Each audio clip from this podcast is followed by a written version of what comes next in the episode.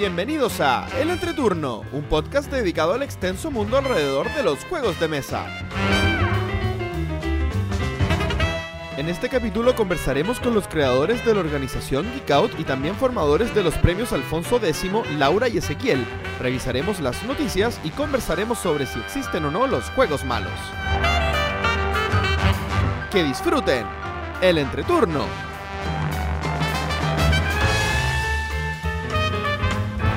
Hola, ¿qué tal amigos? Mi nombre es JP Gloria. Y yo soy Pancho. y estamos comenzando el decimosexto capítulo de El Entreturno. Estamos grabando el jueves 15 de junio, el capítulo que saldrá el martes 20 de junio. Sí, Vox nos permite. Otra vez empezamos con problemas con Evox. Mm, sí. Sí. Que, que estaban pensando en que tal vez fue semi mi culpa, un poco. Yo, yo igual ¿Qué te creo. Sí. Pero debo- en mi defensa debo decir que, estaba, que yo estaba viajando con poco acceso a internet y, y claro, eh, el menú de Evox estaba raro justo en ese momento. Entonces me- se me desapareció justo el botón que es para subir el El capítulo. botón y de no- subir y apreté el de no subir. Claro, apreté el de demorarme una semana en subir. Así Ya. que por eso, bueno, claro, lo que terminó pasando en Evox, para los que no escuchan Evox, es que nos demoramos en salir en esa plataforma. O más bien dicho, me demoré en salir en esa plataforma. Así que No. castigado no puedes volver a viajar hasta que lleguemos al capítulo 100. A menos que nos traiga regalos. Ah, bueno, sí. ¿qué chocolates, si es que eso sirve. Sirve. El chocolate siempre sirve. Un juego habría sido mejor, pero bueno, se acepta. Sí. A Oye, propósito de juego, ¿qué ha sido de tus últimas semanas? Ya, yo la verdad, bastante, ni voy a mirar mi board game, mi, claro, mi board game geek, por, eso así se llama, ¿sí? Sí. Mira, hasta se me olvidó el nombre de la aplicación. Eh, porque no he jugado nada. ¿Pero te ha llegado alguna novedad? Sí, me llegó una novedad, pero Sí. Sí, eh, encargué a Planeton Games, que yo había comentado de la tienda española, el juego eh, Terraforming Mars. Y está empaquetadito, ay, ay. eh, nuevito, Esperando ser abierto con tus compañeros de podcast. esperando ser abierto con mis compañeros de podcast para probar y ver qué tan malos componentes tiene como se dice. ¿Han escuchado eso? Sí. Sí. Sí, son- de hecho se comentó que la- los cubitos estos que son como plateados empiezan a descascarar y, Sí. y un par de otras cositas.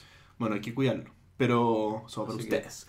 Pero no, también Sí. compré fundas ya de antemano. Como para... ¿Funda para los cubitos? Fundas, fundas de cubitos. Son la última novedad. De hecho, yo vi en Twitter, si no me equivoco, gente con- que tenía plumones para eh, como remarcar las esquinas que se, que se descascaraban de los cubitos. Sí. Yo creo que el, el Mm, No descascaramiento de cubito puede tener hasta cierto estilo. ¿eh? Yo no, no sé si me molestaría tanto. Depende, si, es- si es que se envejecen puede tener estilo, si es que te queda la mitad del cubito plateado y la otra no, no, es- no tiene mucho estilo. Sí, es verdad. Eh, sí. Eso. Chan, Así chan. que, Eso fue ¿viste? todo por mi. Eso, por eso yo no mi me semana. compro primeras ediciones de nada. Siempre espero la segunda o la tercera. A ver y así si- además me ahorro plata. Pero es- de hecho esta es la segunda edición. Ya, pero por eso espero la segunda o la tercera. No, pero espérate, esta es la segunda edición, ¿por qué? No, pero es la, es la perdón, primera edición es de. primera edición, pero en español. Ah, ¿te compraste la de Maldito ya o la- salió, la una, de- ya salió una tirada antes. ¿en español? No. No, la, la original, Sí. la de Stronghold. ¿Pero cuál, pero cuál fue la diferencia? Mm. No, que ojo, no confundir edición, Edición con, con- reprint claro, o como se sí. diga. Reimpresión. Reimpresión. Reimpresión. Ya. ¿Alguien más interesante que yo para comentar lo que hizo en la semana? ¿Sabes qué? Yo el lunes eh, hice algo muy bonito, que fue jugar Takenoko edición de lujo. A propósito de con que- un panda de tu porte. ¿Sabes qué? Eh, relacionado con eso, tengo otra novedad súper importante para nuestros auditores. Desde ahora, desde la semana pasada o antepasada, tenemos Instagram, ¿No teníamos? ¿no? O sea, yo, te- yo sé yo sabía. te- teníamos Instagram, pero nunca lo habíamos usado. Sí, así que... De hecho, e- es, un misterio, ¿no? porque nadie sabe quién armó el Instagram ¿Yo? de... ¿Tú? Obvio. Pero tú una vez preguntaste, ¿alguno de ustedes armó la cuenta de Instagram? Porque hay una cuenta del entreturno que tiene nuestro logo. No, porque se No, hace sola porque- con Facebook, sí. ¿no? O, no sé, pero la cosa es que estaba hecha y la contraseña era la misma que todas nuestras contraseñas. Tenemos un fan maniático que no, Así nos hace que cosas. comencé a subir fotos a Instagram. eh, y entre esas subí la de Takenoko eh, y subí a mi pequeño pandita versus el gigantesco panda de mi amigo. Entonces hay, hay, hay una foto, hay una foto de las eh, de las diferencias de ambas ediciones, que está muy la muy, diferencia muy de buena. tamaño. Sí, que Está muy linda. Pero ¿saben qué más? El ¿Qué? dado de la edición de lujo no sirve para nada. Porque Es un dado gigante, imagínate tirar ese dado gigante. ha, ha roto tres mesas jugando. Claro, así que usamos el, el, el dado de mi edición. Oye, ¿y esta cuestión se puede jugar en una mesa?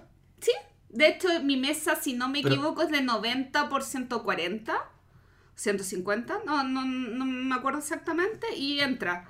Justo, pero entra. Pero, para, ¿y las losetas son más grandes o no? Porque yo me Gigan- imagino. Son gigantes, son casi el doble. Ah, ya. Bueno, y Ya. Pero para, y ese no se le puede poner expansión entonces. sí, de hecho... ¿Viene con? No, la expansión eh, todavía no sale. Al- o- Ah, o- para, ¿van a vender o- una expansión de lujo? Sí, pues no, tienen. ya, no, no, no, no, no. Ya, pésima O edición sea, de es lujo. que, Pésima es que no lujo. sé si es que esta, la expansión ya salió al mercado, porque Pero los lugares donde yo vi estaba sin stock. Sí, donde No. viene la panda. No, no, ninguna posibilidad. Mataron esa edición de lujo. La edición de lujo tiene que tener todo. No puedes comprarte una- el juego es- de lujo y la expansión pero de es lujo. No, ningún bueno. sentido. Ningún sentido. Y lo último que quería comentar es que hoy se cortó la, La luz, luz. en mi trabajo. Ah, yo creo que, yo creo que es muy importante que todos sepan. Eso, sí. Pobre Y- Gloria no pudo no, trabajar Y estábamos súper aburridos. eh, porque la mitad del equipo estaba en un torneo de debate y quedamos tres al- alrededor de la calefacción acá, eh, aburrido. Eh, llega un compañero y me dice, Gloria, ¿y no andas con un juego? Y no, la Gloria no andaba con un juego. Pero se me ocurrió la brillante idea de Black Story. Ah, es entretenido. De a tres, o sea, por lo general funciona mejor Ah. Claro. con más grupos. Así que le comencé a, a contar una historia y otra historia y otra historia y otra historia y me y fue una muy entretenida jornada pasando el rato sin poder ni siquiera llamar por teléfono. Moraleja, hay que tener juegos para cuando se corte la luz. Sí. Yo la verdad estoy parecido a JP. He jugado bastante poco mi vida en estos momentos. Estoy haciendo un carrusel de muchas cosas. Ya. Eh, ¿De niños? Pero no, Ah. carrusel de niños. ¿Tampoco eso- de amor? No, sería como Cirilo. Cirilo que, que María Joaquina lo, lo rechazaba todo el tiempo. Eh, no, he jugado un par de cosas. Eso sí, a mí también me llegaron. Me llegó la última expansión que quería del Small World. Que Gloria se va a reír. Porque dice que siempre hablo de Small World. Eh, así que ya lo tengo. Pra- el piloto que partiste hablando de Small World. A ver, he hablado como en tres De, capítulos. de antes del capítulo 1. Te puedo nombrar los capítulos donde has hablado de Small World. Pero bueno, así que lo tengo ya casi completo porque las otras expansiones que me quedan son esas promocionales que no quiero mucho. Y he estado jugando bastante un juego en el teléfono que se llama Welcome to Moritown. Que es. Es, no sé, si- no sé si es un juego, pero es una especie de crea tu propia aventura donde uno va leyendo y va tomando decisiones y en base a eso va cambiando la historia. Disculpa. ¿cómo se llama? Welcome to Moritown. Sí, nos lo recomendó un usuario que después le voy a dar los agradecimientos. Ya, perfecto. Justamente eso estaba revisando. Ah, un escoge tu propia aventura. Un- Era como de estos libros. Sí, Ah, ya. Bueno. sí, entonces de a poco es una especie de juego de rol, porque de a poco se va armando tu, tu hoja de personaje. Ujú. Entonces yo, por ejemplo, en el mío, bueno, esto se trata de un mundo en el que somos una especie de eh, animales genéticamente modificados. Y bueno, te da a elegir entre, por ejemplo, qué raza quieres ser. Puede ser un felino, un, un canino, no sé qué. Después de eso, uno puede elegir, por ejemplo, yo fui un, fui un roedor y me daba a elegir entre, entre un ratón, un conejo o una capibara. Y bueno, yo elegí ser un ratón, quería ser lo más ordinario posible. Y después de a poco uno lee, no sé, será media plana, serán 10 minutos de lectura y después te va a elegir entre diferentes opciones y la historia en teoría va cambiando. El problema es que uno no se puede devolver, entonces no sabe cuánto cambia la historia. Entonces yo, por ejemplo, quería ver las opciones que había de, de felino o de... Y ya lo perdiste. Y no no puedo, porque al elegir roedor ya no puedo volver atrás. Y de repente son opciones que son diferentes y que uno dice podrían afectar en mi vida. Por ejemplo, en algún momento me decía, no sé, eh, tú estás, no sé, desnudo en tu casa. Eh, ¿Por qué estás desnudo?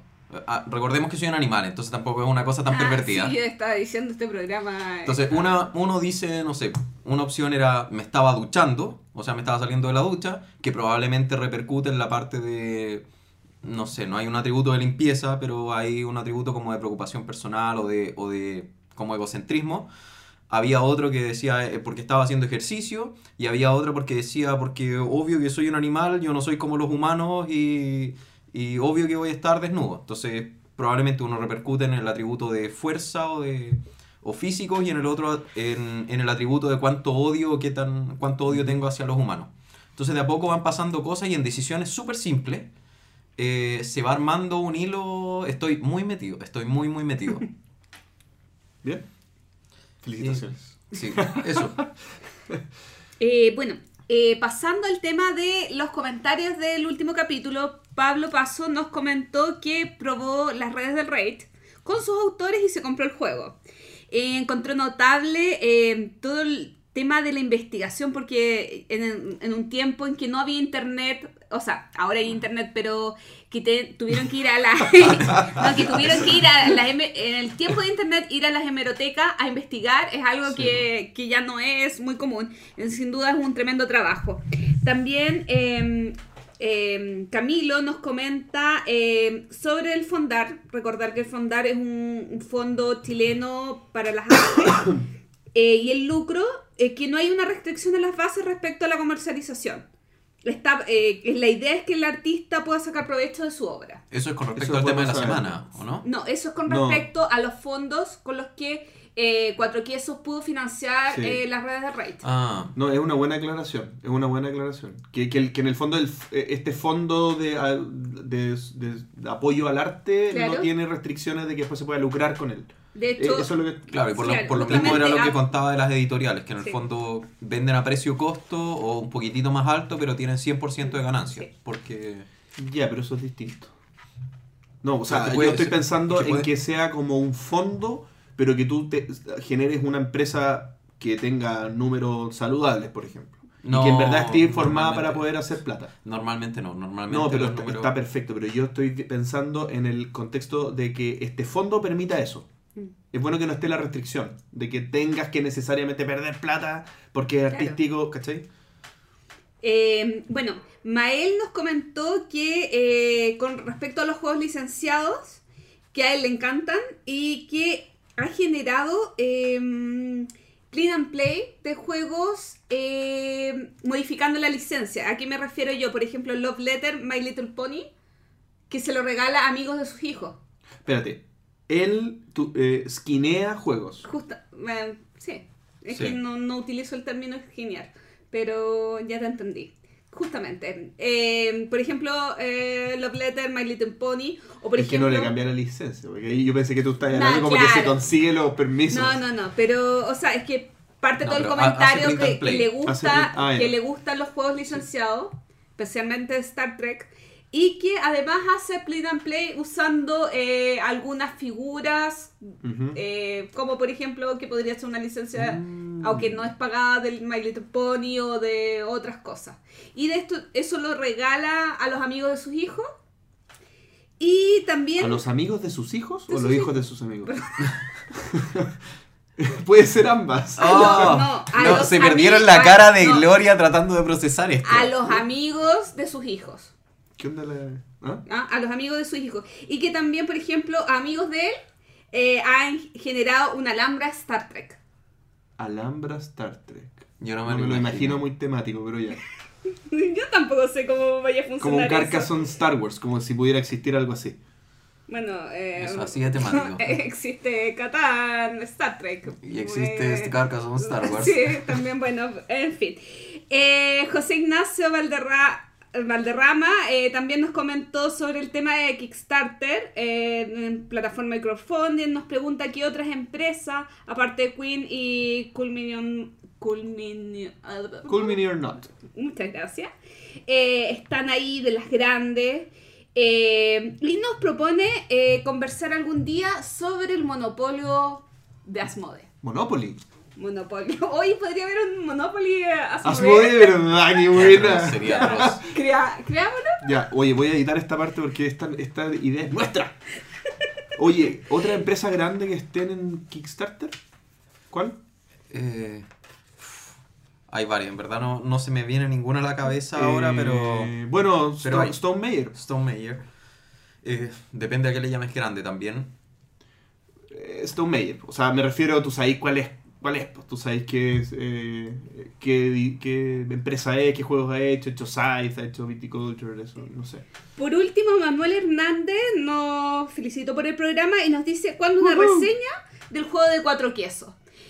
Y basado también en ese punto, yo quiero eh, cerrar eh, este capítulo, esta, esta parte del capítulo, eh, contando que vamos a hacer un concurso. ¿Se acuerdan? Ujú. Sí, Y yo les prometí estamos- estamos algo hace mucho tiempo. Pero espérate, ¿le vas a responder o no? Sí, pues. Mira, tiene, tiene una respuesta a esto. El concurso es, eh, ¿se acuerda? Yo hace un par de meses me gané un tesoro del rey pirata. Y lo, que es un, juego, es un juego de ludoísmo y que los autores lo van a dedicar y nosotros lo vamos a sortear para los auditores. ¿Cómo concursar? Eh, nos deben enviar un mail al correo electrónico el entreturno.gmail.com y contarnos qué les gustaría que hiciéramos en el capítulo 20. Bien, ¿ah? Y ahí también está parte de la respuesta para Manuel Hernández, que nos pregunta, ¿por qué no hacemos una reseña del juego de cuatro quesos? Uh, buena idea. buena Puede idea. ser una de las sugerencias eh, para hacer un, un capítulo número 20 distinto. Así que Ah, una, Una una, reseña reseña, en dentro el del capítulo. capítulo. Mm, no estoy muy de acuerdo, la verdad. pero hay que escuchar, veamos qué cosas nos Veamos. sugieren. Así que por eso me gustó... eh, O sea, eso pone a prueba nuestra capacidad de síntesis. Que hablar de un juego en un capítulo. No puede sé. ser, puede ser, puede ser. no, no sé qué vamos a hacer para Vamos. el capítulo 20, pero lo que sí sé es Y yo que con estaba este pensando en con- una video reseña. Sí, con este concurso podemos recibir buenas ideas de qué podríamos hacer. No, ¿Te tinca? totalmente, totalmente. No, en eso sí, eso sí. Lo otro no sé. Sí, yo tampoco, yo tampoco estoy muy de acuerdo con la reseña. No, yo no sé, no sé. No Pero- sé. Video reseña puede ser, yo no me cierro. Yo, yo estoy abierta a las posibilidades que se den en este programa o en otro. O- Bueno, ya entra- ¿Cómo es eso? En este programa. O en o otros. en O el otro que estoy haciendo en secreto y ustedes no saben. Bien, eh, vamos entonces con la entrevista. la entrevista. Comenzamos la entrevista en el entreturno y en esta oportunidad, por segunda vez, recibimos eh, remotamente eh, a una pareja de argentinos. Eh, la otra vez también había sido una pareja de argentinos, ¿lo Sí. recuerdan? Sí. Ellos son creadores de la editorial El Dragón Azul y también creadores de la organización Geek Out y de los premios Alfonso X. Me refiero a Laura Muoyo y Ezequiel Wittner. Bienvenidos chicos. ¿Qué tal? ¿Cómo están? Hola. Todo bien, muchas gracias. ¿Ustedes Hola. cómo están? Bien, acabamos de terminar de cenar, tranquilos, ahora viendo, viendo qué vamos a hacer. Este, Ah, les bien, propongo que ustedes. grabemos un capítulo del entreturno. ¿Les parece? Sería buena, buena idea. ¿Eh? No, no, no. Bueno, yo creo que sí, el- el- el- la calidad del- de la conexión no, no nos permite hacer tallas muy rápidas, así que vamos a tener que medirnos un poquito. Eh, bueno, yo creo que un buen comienzo sería preguntarles eh, ¿qué es Geek Out? Bueno, eh, ahí digo yo. Eh, Geek Out es una comunidad eh, orientada principalmente a juegos de mesa, pero nos planteamos nosotros mismos que lo que nos, une como, como grupo son nuestros gustos similares, vamos a decirles gustos geek, en donde eh, generamos un logo en función de las cosas que nos une, que serían las películas, los videojuegos, los juegos de mesa, la literatura, eh, los juegos de rol. eh, tratamos de cubrir esas áreas en puntos que, tenemos en común con, otra gente. Damos mucho más hincapié en el mundo del juego de mesa porque también es una parte que no- nos gusta mucho a nosotros. Eh, a grandes rasgos sería como una comunidad de difusión del mundo de juegos de mesa que a su vez comparte eh, otros gustos. En su momento hacíamos LAN parties, nos juntábamos para ir al cine. Eh, hoy en día no está pasando tan seguido por, porque estamos más ocupados en, en avanzar con otras cosas, pero era algo, es algo que intentamos mantener. ¿Hace cuánto se creó? Y fue en el noviembre del 2014, ya serían... Casi tres años. Sí. ¿Y ustedes comenzaron con qué específicamente? Porque hoy en día están muy diversificados. Entonces, ¿qué, Em- ¿cuál fue la Empezamos con frustración. Eh, queríamos jugar una partida de Game of Thrones y nos juntábamos cuatro amigos. Espérate, empezó todo esto por una partida de Game of Thrones. Claro. No te lo puedo creer. Y dijimos, pero ¿dónde están los geeks? ¿Dónde está la gente que le gusta esto? Y se nos ocurrió abrir un grupo en Meetup y buscar gente que quisiera venir a jugar.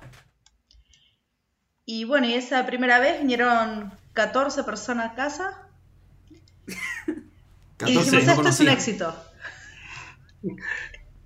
Y, invitamos- ¿cómo lo hicieron y- para jugar un juego que se juega máximo de a 6. Bueno, pero se jugaron varias cosas en simultáneo. Sigan matando entre ellos.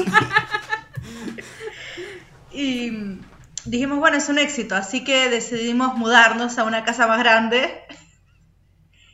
Y así se... Ten- Les encuentro toda la razón. Claro. ¿Esto, esto En- es cierto? en- ¿De en verdad realidad cambiaron se nos casa termina- se nos terminaba por el contrato. por lo que bien que les fue? Eh, a ver, para, vamos a aclarar un poquito. Se nos terminaba el contrato en la casa donde estábamos y teníamos que buscar una nueva- un nuevo lugar. Y preferimos buscar un Ah, lugar que tenga una buena capacidad. Y encontramos una casa donde había un living que entraban 20 personas tranquilas. Y nos pareció que estaba bien. Y bueno, hicimos una primera reunión. La siguiente reunión usamos el living y lo que iba a ser la oficina de él. La tercera reunión agregamos lo que iba a ser mi oficina. Para la cuarta habilitamos el garage porque totalmente no tenemos auto. Y bueno, y así tenemos gente jugando hasta en la cocina. Estamos recibiendo unas 60 personas todos los sábados. ¡Wow! ¡Wow! Oye, Pero- entonces esto que nació, esto que nació como algo en su casa, se sigue haciendo en su casa. Sí. Sí. Una casa club. ¿Y Pero- siguen recibiendo gente de Meetup? ¿Gente que se puede inscribir y de ir? Sí. Sí. No Eh, hay algunas creer. condiciones. Oye, Pero Me sí. Oye, ¿podemos estar dentro de esas condiciones si es que vamos para allá? Sí, sí, Sí. nosotros lo único que le pedimos a la gente, eh, bueno, ellos se anotan por Meetup y les pedimos que nos manden nombre completo y foto para saber a quién le abrimos la puerta. Fin del requisito. La, la idea es tener un correo electrónico, un nombre real identificable y una foto. Eso en general pasamos para ver si no es un asesino serial o cosas así.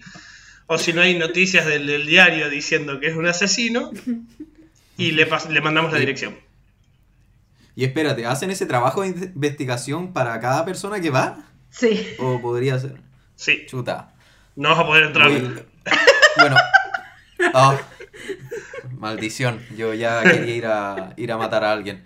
Oye, otra consulta. Sí. Ustedes dijeron que empezaron en el living y después se ampliaron a la, a la oficina de Witty y después a la de Laura. Después de la cocina. Sí, pero oficina, o sea, ¿ustedes ya tenían pensado armar algo relacionado con los juegos O- a a se o oficina, oficina de qué? Ambos trabajamos en sistemas y tener una oficina propia nos da un, un lugar propio para, para no estar invadiéndonos uno al otro mientras trabajamos. Entonces habíamos buscado una casa que tenga ambientes para poder cubrir esa necesidad. Hoy día esos ambientes no existen. ¿Y O sus sea- oficinas actualmente las ocupan como oficina también? No. No. ¿De sistemas o no? Ah. Estamos trabajando en el living. Oye, sobre, sobre cómo parte esto eh, eh, en paralelo a una actividad que tienen que es eh, esto de sistemas, ¿cierto? Sí. Eh, y, y crean ustedes la editorial El Dragón Azul en paralelo a estas dos cosas, digamos. Sí. Ajá. Porque son tres cosas distintas. Ajá. Esta junta Geek Out es una, es una, su actividad profesional y esta, esta editorial. ¿Esta editorial Claro. nace en paralelo? ¿Pasa a ser su actividad principal? ¿Qué, qué- cómo funciona? No, en realidad lo principal para nosotros es Geek Out. ¿Sí? Y la editorial que nace al mismo tiempo es como que está apoyando y se ayudan uno al otro. O sea, cuando Geek Out quiere ir a difundir algún lugar y el stand tiene un costo, el dragón azul suele ser el sponsor. Ya, perfecto. Ya, perfecto, pero una duda, entonces, ¿cómo nace esto? Porque ¿cómo pasan de queremos hacer una junta de Game of Thrones, eh, después llegaron al paso en que tenemos mucha gente, de ahí armar una editorial o armar un evento que hoy en día tiene cerca de 2.500 personas, eh, son pasos bastante grandes. ¿Qué, qué pasó ahí? ¿Qué cambio hubo ahí? ¿Qué, qué cambio hay entre organizar todos los sábados una reunión en su casa a organizar un evento? Eh, eso pasó por un poquito por error. eh, Como un por poquito error. porque- sí. Lo que ocurrió fue lo siguiente. Nosotros creamos las reuniones y las reuniones empezaron a tener mucha demanda. En el medio de que empezaron a tener mucha demanda, nos hicieron una primera propuesta de un primer evento chiquitito, eh, chiquitito de, ciento, de 200 personas en una universidad. Nosotros dijimos, bueno, está bien, vamos a intentarlo. Le pusimos mucha onda. Después de ese evento chiquitito, nosotros Espérame, empezamos a consulta, notar... consulta, aquí eran... ¿Eh? Consulta, aquí ustedes todavía no eran nada, no tenían... Ustedes Eran simplemente eran... Out. No, Éramos habíamos empezado hacia... ¿O eran, o eran simplemente Laura y Witty? Éramos, Éramos Geek Out. Que habíamos empezado hace tres meses con Geek Out. Así que teníamos un grupito de gente, pero no llegábamos a 10. Ya, perfecto, ahora sí, continúa. Bien. Eh, lo que fue ocurriendo es que la demanda empezó a ser mucho- muy alta y empezamos a necesitar en realidad eh, financiar los gastos que implica la existencia de Geek Out. Ninguna editorial ni ningún, ninguna persona nos, nos brindaba un apoyo económico. Ahí es donde en realidad decidimos meternos de una forma más notoria con la, con la editorial, tratando de financiar a su vez lo que en realidad nos gusta. A nosotros nos gusta el trabajo de difundir. Eh, y ahí es donde, nace- donde la editorial empezó a tener importancia y preponderancia para poder mantener, porque hoy día la editorial y nuestro trabajo en la vida cotidiana es lo que mantiene la existencia de Geek Out.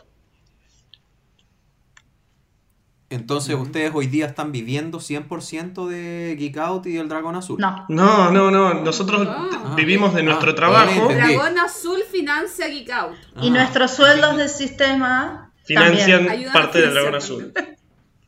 Ah, perfecto, es que no, no había entendido. Oye, eh, ¿y esto ha, ha estado evolucionando hacia, hacia algo? ¿Ustedes esperan que esto termine siendo el 100% de sus ingresos o no tienen esa aspiración? Nos encantaría. Venimos, está. ¿Están construyendo eso?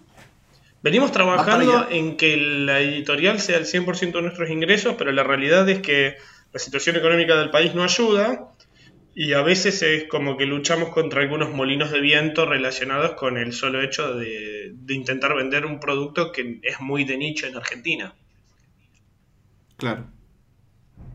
Eh, la- la- toda lo que es la comunidad tiene como propuesta eh, agrandar la- el nicho de juegos de mesa, tanto a nivel Buenos Aires como a nivel el resto del país, en el poco alcance que podamos hacer.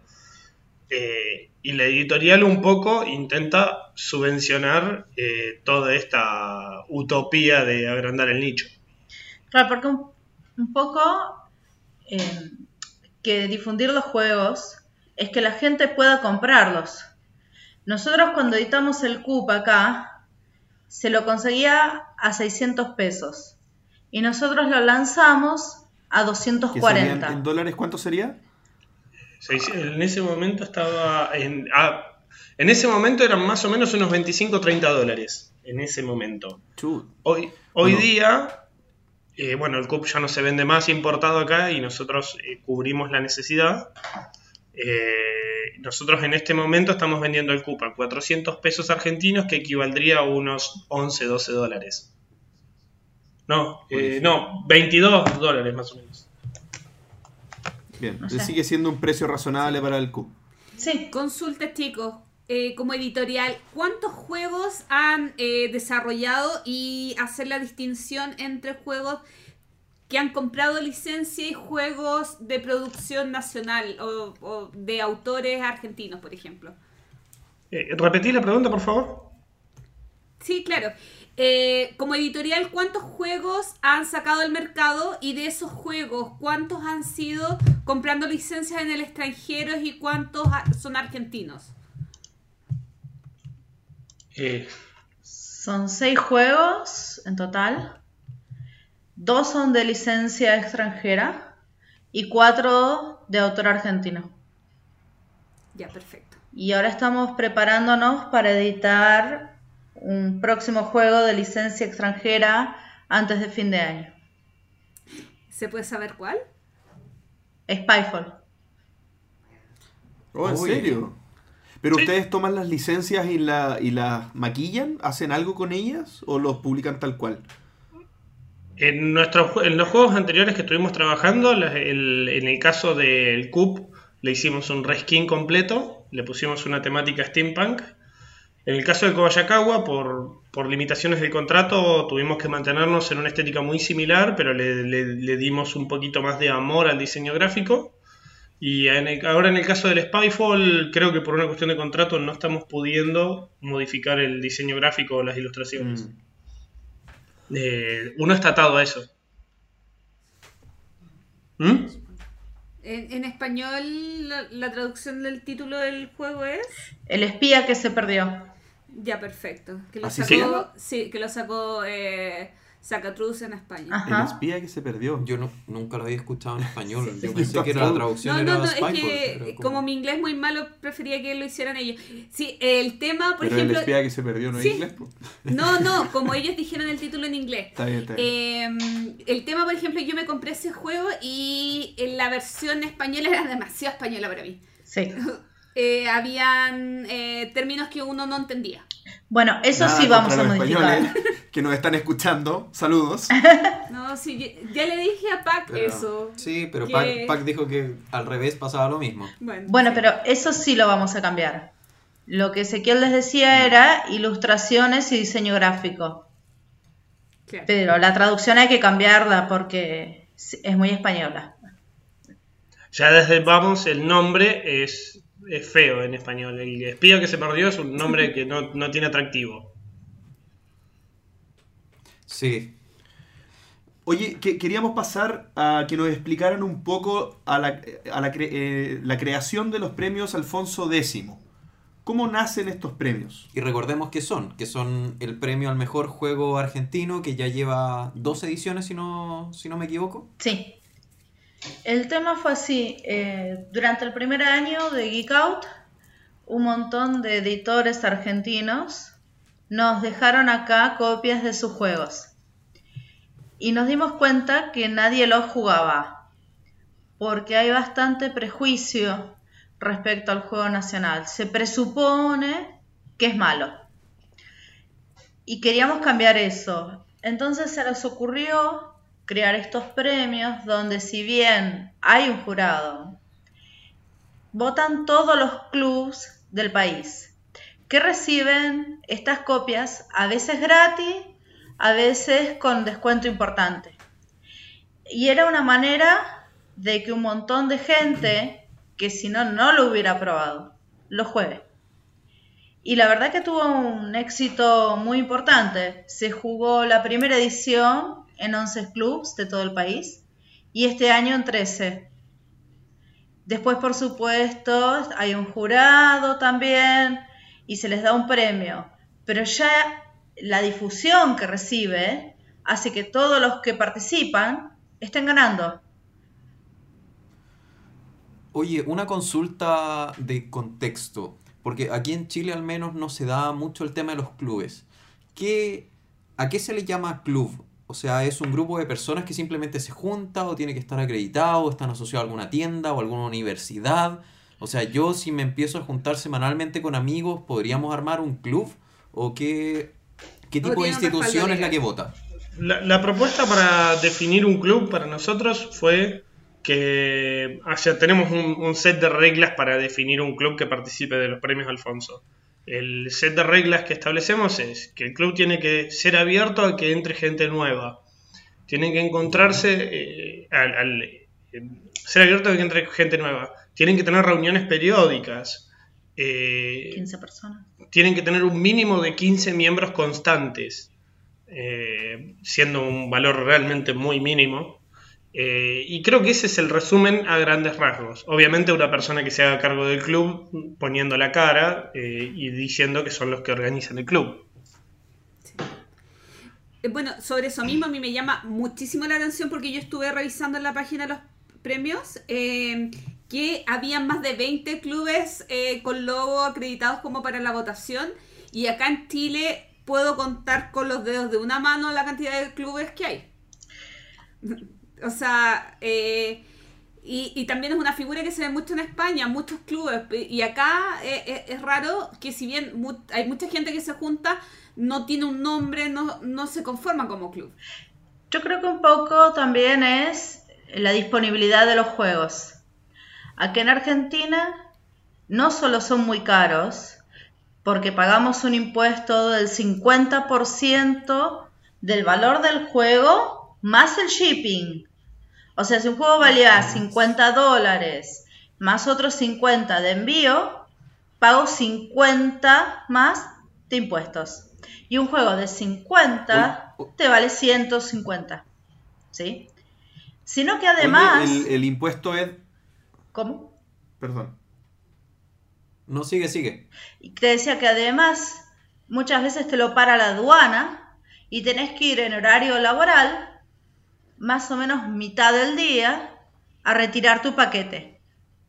Entonces surge más esta tendencia a compartir los juegos, a probarlos antes de comprarlos. Eh, yo creo que eso también fomenta la existencia de los clubs. Y además tienen un máximo de, de importación, ¿no? Eh, tres unidades por envío. Creo que son tres veces. Cinco envíos al año por persona. Ahora, hace un par de años ni siquiera esto. Estaba totalmente cerrado. Uy, qué, difícil. Yo, quería eh, hacerles una pregunta o traspasarles una pregunta que hace Pablo Opaso. Él pregunta si la creación de estos.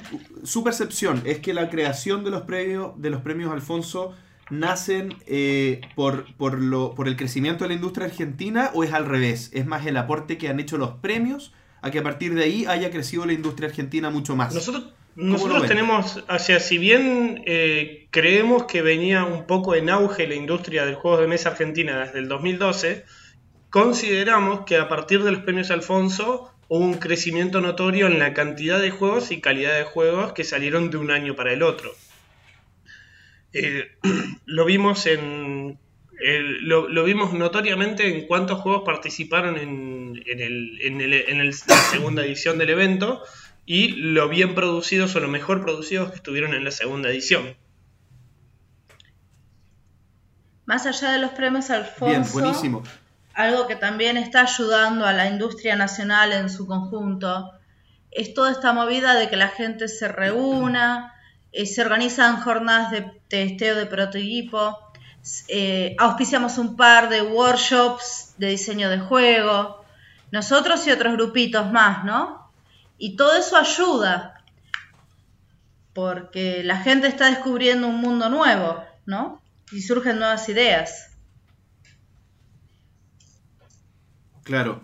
Tengo una duda a partir de eso mismo. eh, que, quería saber su visión de, de si esto ha hecho que se gane más profesionalismo a nivel de, las, de los interesados en participar en, lo- en los premios. Me imagino que después de crear esto eh, hay más preocupación por los detalles, por la calidad, hay más, pu- puede haber más eh, intención de ganarse el premio porque eso garantiza, me imagino yo, cierta, ciertas ventas. ¿Cómo, ¿Cómo funciona eso? ¿Cómo lo Bueno, visto? creemos que hay un, in- eh, hay una- un intento de una mayor profesionalidad. Parte de eso consideramos en el fondo que, mm, que se basa, sí, se basa realmente en querer ganar el premio. El premio, como todo premio, produce un impacto en las ventas para quien efectivamente explota la existencia del premio. El Kinmo es el que es el ganador del año pasado. eh, realmente explotó el, el, ¿cómo es esto? El, el logo del premio y explotó el hecho de haberlo ganado. Ahora en este año, Royval, que tiene el, el caso, no, no, no está haciendo tanto. No está haciendo tanto. enfoque en el premio. A mí me encantó que en una de las reglas eh, para postular es que en la portada del juego tiene que estar los autores. Y es algo que, que habla de un antes y un después en relación a los juegos de mesa. O sea, ahora los juegos son de autor que tiene que ser reconocido y es un requisito que en la portada esté como mínimo eso. El requisito es que el requisito inicial que teníamos el año pasado era que el autor esté acreditado en la tapa o en el manual. Este año seguimos con la misma idea, el año que viene va a ser solamente en la tapa porque hubo hay teníamos que ser más flexibles al principio para poder ir permitiendo a más gente participar. Eh, un poco la flexibilidad se tiene que ir recortando para poder ajustarse un poco más a lo que queremos llegar, que es la acreditación del autor. Claro. Oye, otra consulta. Ustedes, bueno, el año pasado tenían un solo premio, que fue el que ganó Kinmo. em, pero este año ya tienen más de uno, que tienen el juego, el juego en el fondo industrial, tienen la producción, que los dos se los ganó Conejos en el Huerto, pero mi pregunta va por el otro, por el premio artesanal, que son, si no me equivoco, menos de 50 ediciones de menos de 50 Sí. unidades. Eh, la consulta es, este premio han sentido, bueno, los premios fueron hace muy poco, hace cuánto, hace un mes, hace tres semanas que se dieron los ganadores, pero han tenido el apoyo de empresas para poder eh, transformar este premio o este ganador en un juego industrial, en tratar de lanzarlo en forma masiva. No, la realidad es que las editoriales que les interesan los juegos de mesa, las editoriales que les interesan los autores locales son pocas, diría que contada con los dedos. Eh, incluso ya están cerradas en un montón de otros juegos. El debate que, eh, que hay respecto al, al juego artesanal eh, se basa también en la viabilidad de, impresión. Y lamentablemente la característica del juego ganador fue que se vuelve difícil de llevar a la vida real en las condiciones que hay con las editoriales, con las imprentas argentinas. Pero se pueden modificar porque, bueno, el ganador este año fue Star Wars Ship, que sin duda, o sea, es un juego, si bien uno puede pensar como artesanal en casi un prototipo, este juego estaba muy bien diseñado, o sea, tenía una caja de madera, tenía componentes de madera, y todo eso se podría llegar a traducir en cartón y alguna empresa que estuviera interesada puede transformar eso en un, en un juego que sea más masivo, sin esos componentes tan excesivamente Sí, por caros. supuesto. Eh, En realidad todos los componentes que Ya, contiene se en pueden fondo- convertir en cartón. Eh, todo el juego en realidad eh, está compuesto del 100% de sus componentes en madera, salvo los tableros personales de los jugadores. Eh, lo jugué varias veces e incluso a mí me gustó bastante el juego. Lo, que, no cambia que eh, a mi punto de vista, yo no fui uno de los jueces, aclaro, pero a mi punto de vista el juego requería un pulido mayor del juego como para que sea un juego realmente publicable de forma masiva.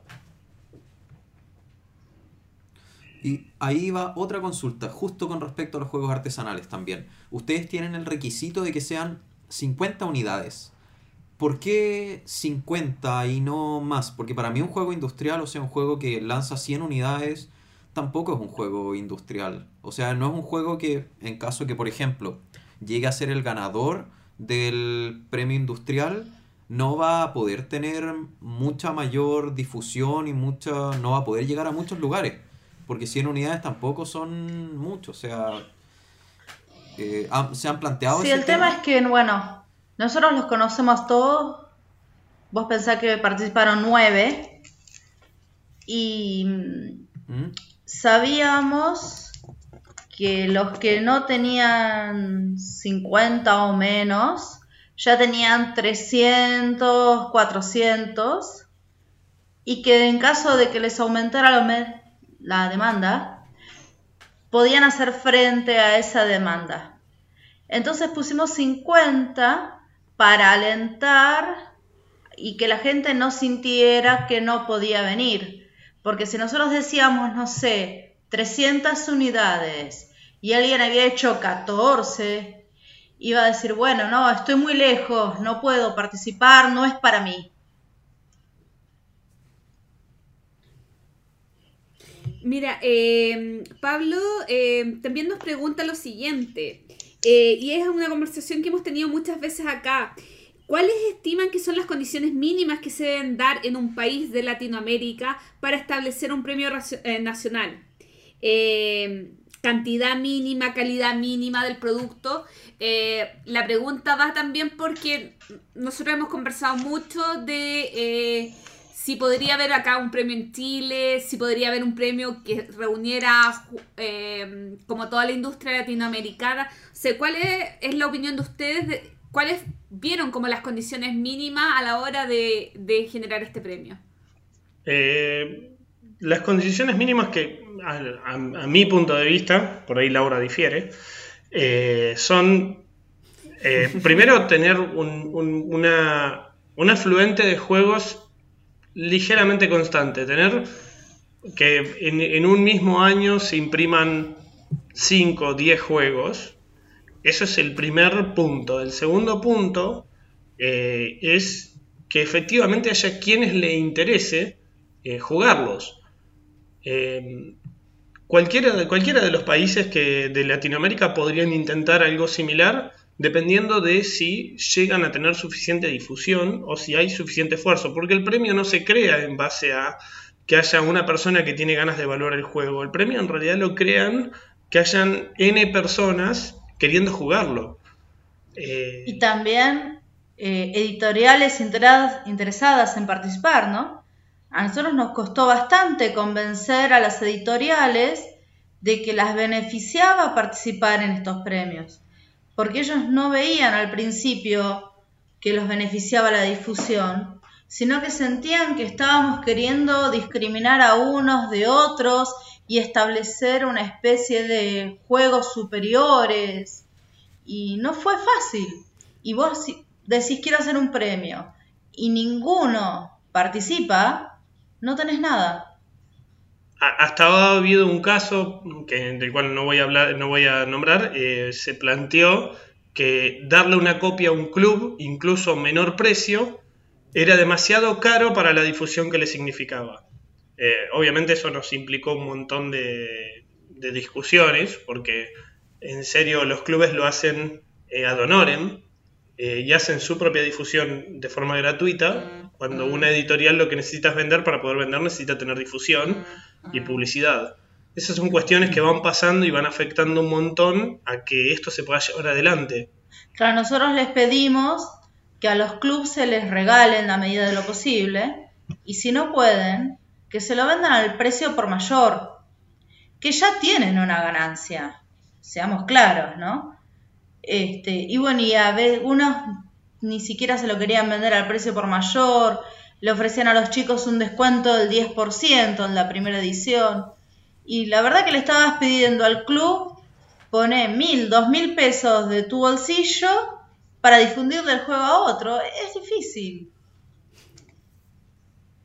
Eh, Sí, la verdad yo creo que eso tiene que ver un poco más con el nivel de madurez en la industria de los juegos, eh, del que se habla mucho. O sea, la industria de los juegos de mesa es una industria un poco diferente a las otras porque muchas veces eh, se basa mucho en los eventos y en el contacto con la gente, pero si uno lo mira solo monetariamente, asistir a estos eventos, eh, uno por lo general va a salir para atrás Claro. con números. Siempre. O sea, la- el costo de tener un stand en cualquier feria nacional o internacional, uno no lo va a recuperar con la cantidad de juegos vendidos y menos con, la, con el margen que le van a dejar esos juegos vendidos. Sin embargo, eh, todos los contactos que uno hace eh, y las potenciales ventas futuras y el boca en boca que se genera es lo que te empieza a lanzar arriba. Pero eso, eso es muy complicado que lo entiendan eh, empresas que de partida no tienen la espalda para poder aguantar el tiempo de espera, porque esto es un trabajo a mediano y largo plazo. Y también es difícil que lo entiendan las empresas que han trabajado históricamente de otra manera vendiendo, vendiendo Monopoly en los Claro. supermercados.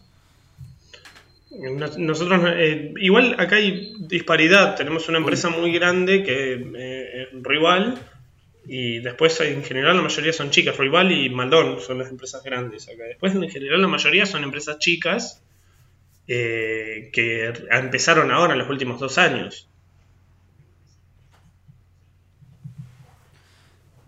Perfecto. Y bueno, eh, haciendo el nexo con lo que, con lo que les hablaba del, del boca en boca, quería, queríamos empezar a centrarnos ahora en el Geek Out Fest. Porque para los que no sepan, el Geek Out Fest es un evento, es el tercero que se realizó este año. Sí. O sea, este año se realizó el tercero, ¿cierto? Y bueno, reunieron alrededor de 2.350 personas, lo que lo hace eh, probablemente el evento más grande de juegos de mesa de toda Latinoamérica, exclusivamente de juegos de mesa, porque hay que descontar las Comic Con, hay que descontar el Sofá de Colombia, hay que descontar un par de otros eventos, y exclusivo de juegos de mesa, centrado solamente en eso, debe ser uno de los más grandes de Latinoamérica, si es que no el más grande. Yo te voy a buscar una información para complementar en Eh, un segundo. Entonces, eh, ¿cómo se preparan para esto? ¿Cómo arman esto? Porque, o sea, no es fácil partiendo de cómo se selecciona un lugar, cómo se proyecta la cantidad de gente que va a ir, eh, cuánta gente los apoya. Queríamos empezar a centrarnos en esto.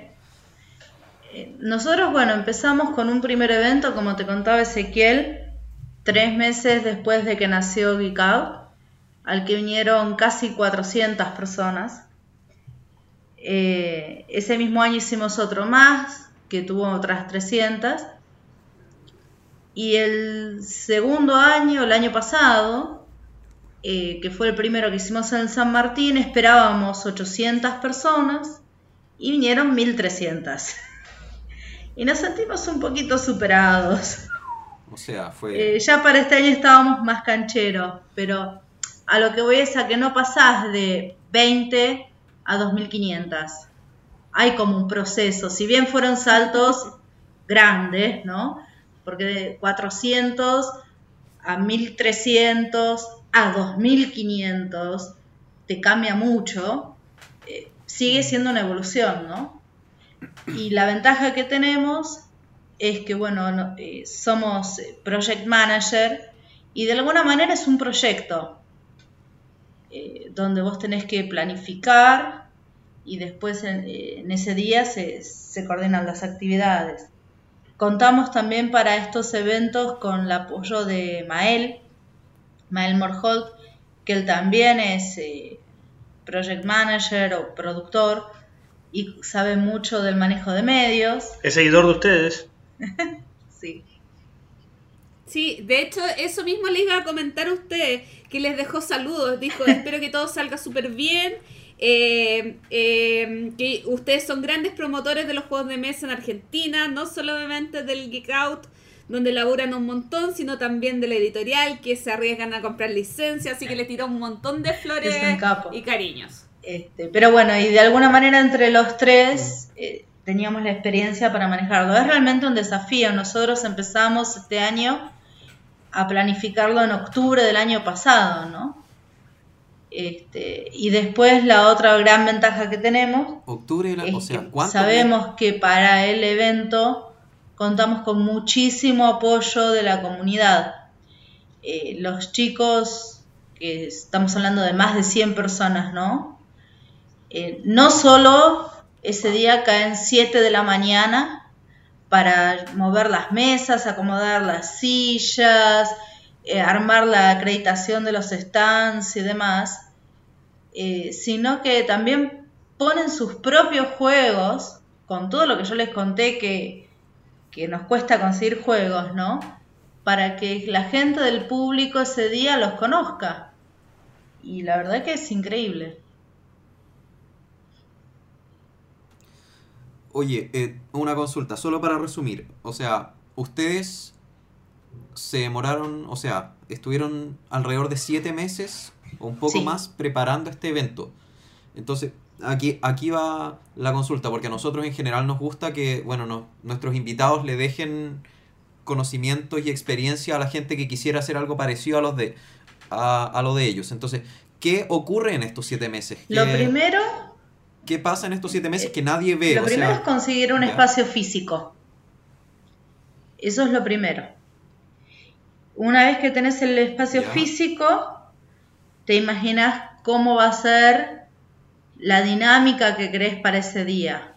Nosotros, por ejemplo, mezclamos los juegos nacionales, que, que tienen stands donde los diseñadores los enseñan al público, con mesas donde se juegan juegos de afuera. Por esta cosa de la discriminación que yo te decía, si nosotros ponemos todos los juegos de afuera en una sala y todo lo nacional en otra, la de los juegos nacionales está vacía. Entonces, de esta manera, mezclándolos, Claro. generamos que la gente los ve y diga, oye, esto estaba bueno al final del día. Este, así que eso sería lo primero, el lugar y después y armar la distribución. Se arma un presupuesto de gastos, incluyendo todo. Eh, todo es eh, el alquiler de las mesas y las sillas, el desayuno para los voluntarios, alquilar handys para poder contactarnos entre nosotros y mantener el evento bajo control, las remeras, porque es muy importante que vos puedas rápidamente detectar quién es parte de tu equipo. Este, y una vez que tenés eso, sacás las cuentas y vas a buscar sponsors. Eh, Justamente esa era mi pregunta. ¿Cómo financian la actividad? no. ¿Cobran entrada, sponsor? eh, ¿Se consiguen el lugar físico con algún Con amor. municipio? Si El lugar físico nos lo presta el gobierno de la ciudad de Buenos Aires. El- la entrada siempre es libre y gratuita. Y después tenemos sponsors em, de distinto tamaño. Tenemos el que pone su logo en las remeras, em, publicidad en la revista. Nosotros en estos eventos editamos una revistita con contenido que tiene entrevistas a los jueces de los Alfonso, reseñas de los tres eh, finalistas de la categoría principal, el plano del evento y demás. Y bueno, vendemos publicidad ahí en la revista. Y también todos los productores que vienen a promocionar sus juegos eh, nos ayudan a cubrir parte de los gastos. De todas maneras, tanto el año pasado como este, Ezequiel y yo pusimos mucha plata de nuestro bolsillo. Sí. ¿Y eso, ¿Y eso se les No. ha retornado en algún momento o, fue...? Nosotros Claro, pusimos, porque- para que te des una idea, dos sueldos. Eh, Sí. Au. Pero Wow. bueno, no sé, nos gusta, lo disfrutamos muchísimo. Lo importante es que son felices. Es que es genial. O sea, mira, dos cosas importantes. Una es que son excelentes compañeros, en- o sea, se apoyan en, en este en esta aventura, ambos la disfrutan y Sí. con eso ya están pagados, casi. Oye, entonces, siguiendo con esto, porque me imagino que, o sea, un evento así eh, requiere a mucha gente. ¿Qué, qué hacen para conseguir? Porque si bien hay voluntarios, muchas veces no son suficientes. O sea, ¿cómo, cómo consiguen, cómo se promocionan y cómo, cómo educan a los voluntarios? Porque mucha gente, muchas veces la gente tiene como la intención y las ganas, pero hace las cosas a su manera y hay veces en que se requiere Bien, estructura. ahí tenemos un comportamiento un poquito más militar, si es que es la palabra. Eh, primero, buscamos, eh, primero hacemos un- una convocatoria de voluntarios, gente que quiera venir a ayudar, que siempre necesitamos una persona que nos ayude a mover mesas, a entregarle una revista a alguien o a anotar en papelitos la gente que se está inscribiendo. Después, eh, la gente que se ocupa de enseñar juegos, nosotros la limitamos exclusivamente a los que ya conocemos o que ya vienen a nuestros propios eventos. Eh, en general, la gente que ya viene a nuestros eventos ya nos conoce, ven lo que trabajamos y suelen venir a poner también el lomo al, mismo, nivel que lo ponemos nosotros durante el evento. Esa es la ventaja en Tagnomos por ser comunidad.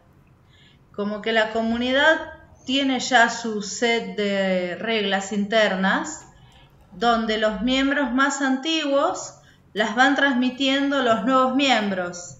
Y en eventos así de grandes se supernota porque vos los ves como eh, cada miembro del equipo eh, resuelve pequeñas situaciones todo el día. No sé, vieron que faltaba una silla y salieron a buscarla. Nadie le pidió. Lo vieron y lo hicieron. Es como que mm, ya cada uno se maneja en forma autónoma. Y quieren que el evento salga bien. Sí, hay mucho compromiso. Yo siento que nosotros propusimos un sueño, pero que hoy día es un sueño compartido por muchos.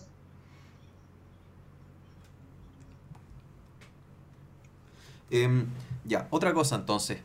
Eh, ¿Cómo se promocionan? Porque ya que ustedes son comunidad, es muy fácil esparcir la voz dentro de la comunidad, pero ¿cómo se llega al público familiar, a gente que no está metida en este mundo y que probablemente nunca ha jugado juegos de mesa? Bueno, eh, hay un trabajo muy. Primero, hay un trabajo muy fuerte por el lado de, de las, de las redes sociales. Ahí hago trabajo de community management. Eh, Mael nos apoya un montón desde el lado de cómo comunicar muchas cosas. Eh, Y los contactos con prensa, radios. para poder lograr un mayor alcance. Es que eso, Eh, eso. Sí, porque eso te iba a preguntar, porque las redes sociales por lo general atacan al público que ya te conoce o que ya te sigue. Pero el tema es cómo se llega a la gente que, por ejemplo, no me sigue en Facebook o no me sigue en Twitter Ahí o no me sigue en lo, que se- Instagram. lo que logramos es, con gente como Mael o algunas otras personas que nos acompañan, nos proponen ir a diferentes programas a explicar qué hacemos, explicar qué somos. Eh, como nos anotamos a ir a casi cualquier evento donde, donde les interese tener como actividad el juego de mesa, eso amplía nuestro público de una forma muy notoria porque vamos a, ahora el 24 de junio vamos a ir a un evento que se llama Nerdearla, donde no compartimos gente, no compartimos público y sin embargo estamos en el evento y, vamos- y repartimos panfletos o volantes eh, mostrando que existimos o le decimos a la gente que nos busque en las redes sociales a partir de ese evento. Funcionamos por el boca en boca. También, bueno, para este evento pagamos publicidad en Facebook. Ah, para el evento la Geek Out Fest se hizo Ah, una inversión en publicidad. publicidad en Facebook considerablemente grande eh, que ayudó al alcance, claramente. Y bueno, y además ya nuestra comunidad en Meetup tiene 1500 personas. Claro. Sí. Uh, Y nuestra página de Facebook Y tiene corre la voz. 3.000 seguidores que no compramos. O sea, no- eh, nuestros likes son eh, legítimos. Claro, no pagaron por Se- el- el- lo que es Geek Out tiene 4.000 Claro. seguidores que salieron de forma orgánica, en donde la gente llama a la gente. Eh, es mucho más lento que, que- que realizar un trabajo de, de- de pagarle a Facebook para que te distribuya. Pero, ¿qué pasa? De los, de los 4.000, prácticamente los 4.000 eh, reciben la notificación de lo que nosotros hacemos. y son Claro. 4.000 interesados realmente, ¿no? O sea, son seguidores, son seguidores de verdad. Oye, nos queda poco tiempo, me encantaría preguntarles por Geek Out Argentina o el Geek Out TV, pero les voy a dejar a los auditores esos nombres para que los busquen porque tienen también un podcast y tienen programas en YouTube que son muy interesantes. Pero quería seguir con el tema del evento, la última pregunta que no sé a dónde llegará. Pero bueno, en estos eventos yo también he organizado algunos y siempre hay desastres, siempre hay problemas. Eh, ¿Qué cosa les ha pasado? ¿Qué, o qué ¿De qué uno se debería preocupar eh, que de repente no le viene de buenas a primeras a alguien que quiere organizar un evento? ¿Y qué problemas han tenido? Mira, lo más importante en un evento así es tener responsables por secciones eh, o por actividades. Nosotros, por ejemplo, por las características del lugar físico, teníamos un responsable por sala, más dos responsables eh, como generales que estaban yendo de una sala a la otra, comunicados constantemente por handy. Si vos tenés buena comunicación y, como gente que estar atenta, cualquier cosa que surja la resolves. Te van a pasar mil cosas. No sé, no hay más mesas, no alcanzan las, las sillas, Sí. se perdió un chico, una persona se te descompone, Se cortó la luz. se te corta la luz. Pero si están todos conectados, enseguida decís, uy, encontré un chico, lo estoy llevando para allá. Eh, bueno, yo lo anuncio por el micrófono y, y el equipo se coordina y resuelve las mini crisis que no pasan a mayores. Eh, una persona se descompuso, se llamó una ambulancia, ento- pe- pero la comunicación es fundamental porque mientras uno atendía a la persona, el otro ya estaba llamando. Me explico, no es que estás solo en medio de la crisis, pánico. Es importante no entrar en pánico, estar calmado y eh, tratar de pensar de las cosas de la forma más eh, seria y paciente posible, porque muchas veces que una persona se descomponga para otras personas suele ser un problema que te tira el evento abajo y no lo es, simplemente es una persona descompuesta que tenés que manejar y, le- permitirle moverla hasta otro lugar donde permita que el evento siga fluyendo. Sí, claramente el trabajo en comunidad, el trabajo en equipo es, es- es algo fundamental para que todo, todas las cosas que ustedes están desarrollando lleguen a un buen lugar. Sí, es verdad, y no solo para las pequeñas crisis, sino que para las medianas y las grandes. O sea, yo recuerdo que una vez estaba organizando un evento en una universidad y pasó un problema. Teníamos gente distribuida por toda la universidad, se quemó un fusible no por culpa de nosotros y perdimos la electricidad en la mitad de la universidad, en toda una ala completa, y era de noche y bueno, es- en base a lo mismo, en base a comunicarnos y poder ir viendo, ser resolutivo rápido, eh, se pudo solucionar a pesar de que teníamos la mitad del espacio presupuestado hasta Claro. que volvió toda la normalidad. Así que buen consejo.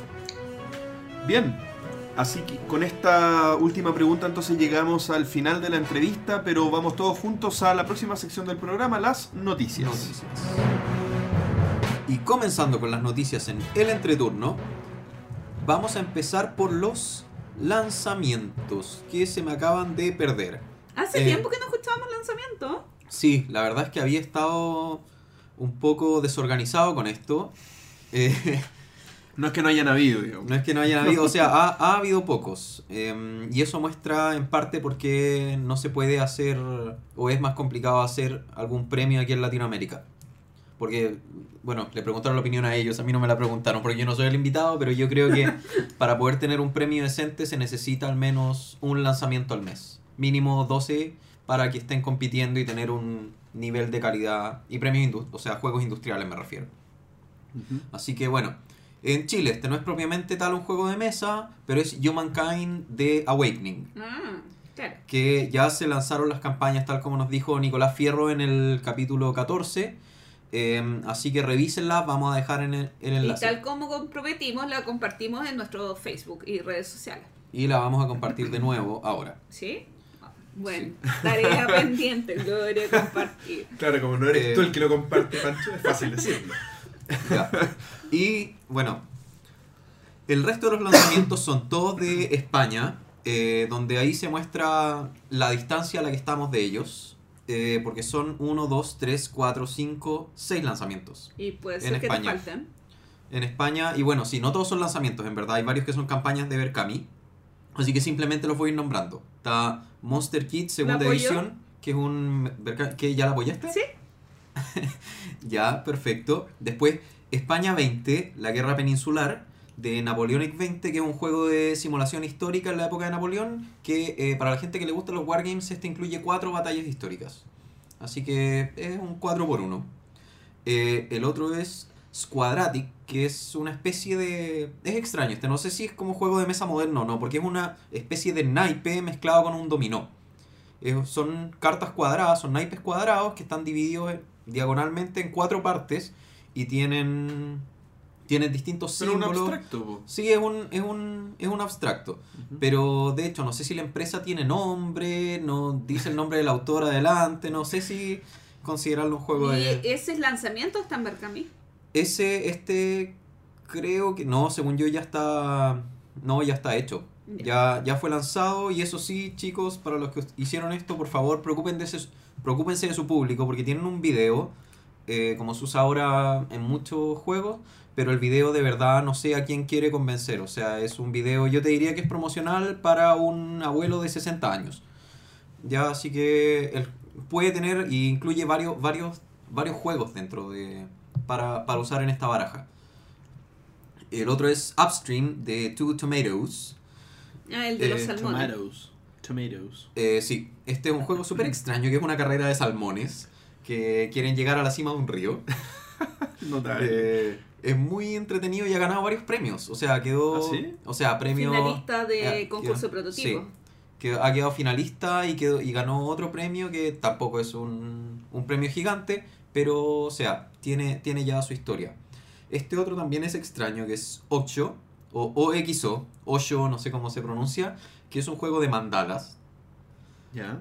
Así que. De mandalas. Mandalas, así No esos que se- no, esos que se pintan las mandalas, la, la gente ¿Qué pinta mandalas? la gente que pinta mandalas, que no la voy a clasificar de loca porque sería feo. Eh, y el otro es eh, Rey Papar- Paparajote, que es un berkami, que son básicamente frutas y verduras que tienen que defender Murcia del ejército del Rey Paparajote. Es un berkami que está funcionando, también vamos a dejar el enlace como de todos los otros juegos anteriores. Y quería resaltar un, una cosa más, que es que eh, un español, bueno, es catalán en verdad, eh, Josep M. Ayue Sí, el ganador del premio. fue el ganador del premio Francia. del juego infantil, no, de la UK Games Expo Award No, y en 2017. Francia también se ganó el premio infantil. Ya. Entonces es extraño porque se ganó el premio al que- mejor juego infantil 2017 con un juego del 2012. Ah, Pero- ah, con ese juego. Sí, con, con Tumble Tree. o Ah, con no, porque se acaba de. Se acaba de ganar un premio en, en Cannes, en Francia, eh, pero por un juego que hizo para la editorial Lava. Ah, bueno. Ah, eso fue hace como dos meses. Te faltó un, un- un lanzamiento, pero que ya, ya pasó su proceso en Berkami, y que yo tenía muchas ganas de tener este juego. Gloomhaven. Eh, 1920 Wall State, del Looping Game. Ah, bueno. Yo tenía muchas ganas de tener el juego, pero la verdad es que se hacía complicado el tema del envío Mm, para es, es posible que se, que se me haya pasado, pero ahí vemos la potencia que tiene una plataforma de crowdfunding que funciona bien en tu país. Así que esperemos que Ideame siga, o sea, empiece a dar buenos resultados en Argentina y esperemos que México también empiece a saltar aquí porque ¿a dónde están los mexicanos? Kickstarter ya se abrió para México, Sí. ya se pueden hacer proyectos desde México, así que esperamos empezar a ver más juegos mexicanos. Chicos, ¿ustedes han, han lanzado algún juego de, eh, por plataforma de crowdfunding? Eh, no, nosotros lo que hicimos, en lugar de, de trabajar con una idea o alguna plataforma de crowdfunding, generamos nuestro propio sitio web y generamos nuestra propia preventa. No lo miramos como un crowdfunding porque el juego lo, íbamos a imprimir igual, eh, principalmente por lo- las problemáticas que ofrece eh, las plataformas de crowdfunding eh, que es la demora en el tiempo en entregar el dinero, el porcentaje que se termina quedando en la plataforma, Claro, el hecho no. de que la plataforma no te trae ventas, no resuelve un montón de problemas que son los, los problemas reales, porque en resumen,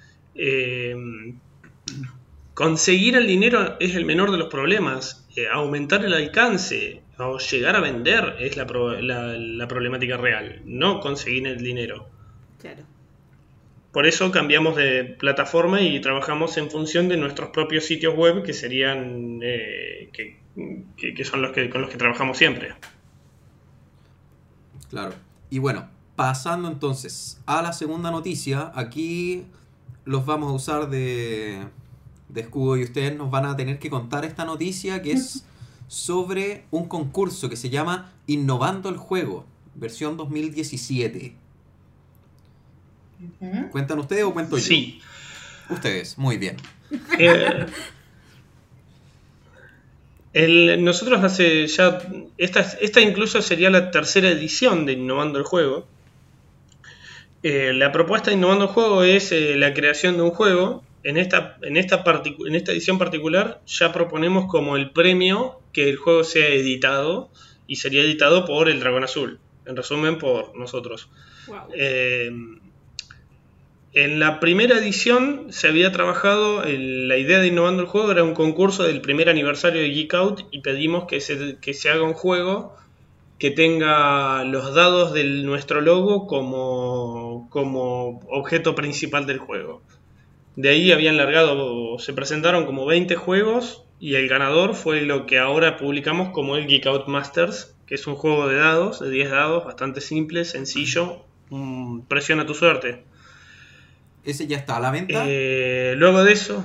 ¿eh? ¿Ese ya está a la venta? ¿Ya salió? ¿O, o está en proceso de Sí, en publicación? mayo. Eh, salió, salió a la venta en mayo. eh, en la Geek Out Fest se publicó junto con el Corona de Hierro. Después, eh, el año pasado hicimos otro que, le habíamos buscado otra vuelta para poder darle para adelante al, innovando el juego. La respuesta del año pasado fue muy diferente porque nosotros contábamos con que las editoriales se interesen en, en los juegos y ninguna editorial realmente se interesó en ningún juego. Sin embargo, nosotros eh, seguimos adelante con uno de los juegos que se están presentando, todavía estamos viendo cómo va a avanzar y eh, todavía lo mantenemos en secreto, vamos a decir. Luego en este año decidimos hacer lo mismo con el premio de editar el juego, pero pusimos una limitación en los componentes. La limitación es que el juego no tenga más de 50 cartas, o sea, hasta 50 cartas, hasta 30 marcadores y hasta dos dados de 6 caras estándar. Eh, esta limitación nosotros la, la proponemos principalmente para, que, para, la, para resolver la viabilidad de la impresión del juego.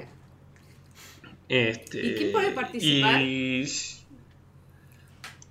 si- no me equivoco, puede participar. No está. Ah, eh, nosotros propusimos que el juego sea está abierto a residentes de Argentina. Quizás el año que viene podemos llegar a intentar hacer un, uno incluyendo todo Latinoamérica, porque no debería cambiar la problemática y ahí tendríamos que cambiar a plataformas. Hay un montón de cosas que, que pensar realmente. O sea, yo no Eh, lo tenemos veo. un poco de miedo de abarcar Latinoamérica. Sí, o sea, principalmente por el volumen que les puede llegar, porque yo no veo tanto problema, porque según sus bases el juego, o sea, no va a estar publicado en toda Latinoamérica, sino que lo van a publicar ustedes dentro de sus medios por y el hacerles llegar el prototipo Exacto. es función del que participa. Por lo tanto, para ustedes no debiera haber Claro. mucha diferencia entre que les llegue un juego de Argentina, Probar o todos sea, esos de- prototipos, ¿no? o sea, sí, salvo salvo el probar esos prototipos. Igual la problemática que tiene el envío de prototipos para cualquier parte del mundo es que eso es un costo. Es un costo, normalmente si es de un país a otro es bastante alto, por lo cual yo lo que pensaba seriamente era analizar plataformas como Tabletop Simulator o algo por el estilo, en donde el que desee presentar un juego para no tener que imprimir un prototipo lo pueda crear en la plataforma y eh, brindar los permisos para que se pueda jugar. Sí, puede ser ahora. Yo no me complicaría Pero- realmente tanto. O sea, yo tengo amigos que han mandado prototipos a España sin ningún problema, pagando los 30 dólares o 40 dólares que sale el envío. Y en general la gente, la gente que le guste, que tiene confianza en su juego, y eso también es un factor que va a hacer que no les llegue cualquier cosa. Te podría sorprender. Ah, bueno. sí, es verdad. Ah, Hay mucha gente que le tiene fe a sus juegos. Eh, hemos tenido en algún caso algún juego que era básicamente una variante del Monopoly.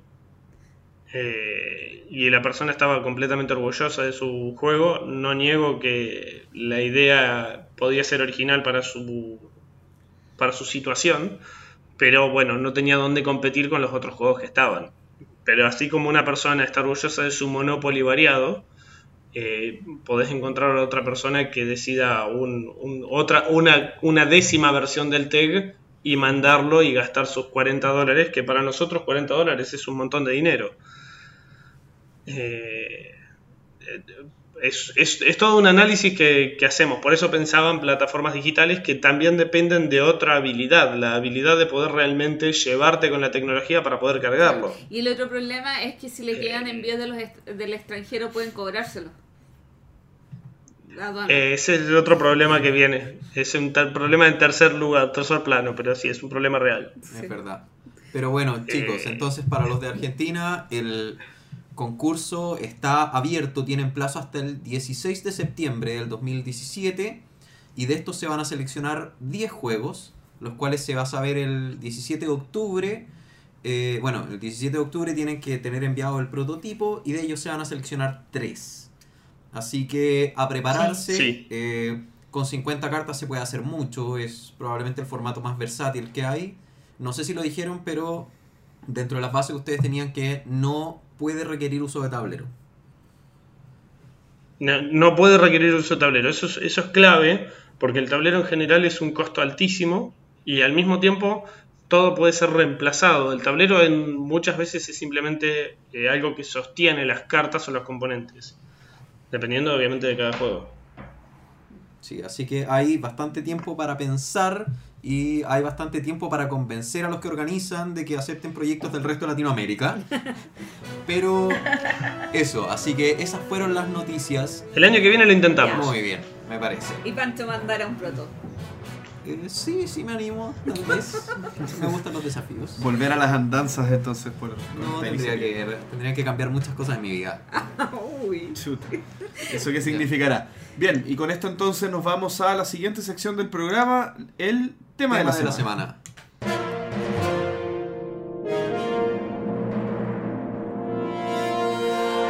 Comenzamos entonces eh, la sección del tema de la semana y en esta oportunidad vamos a conversar sobre...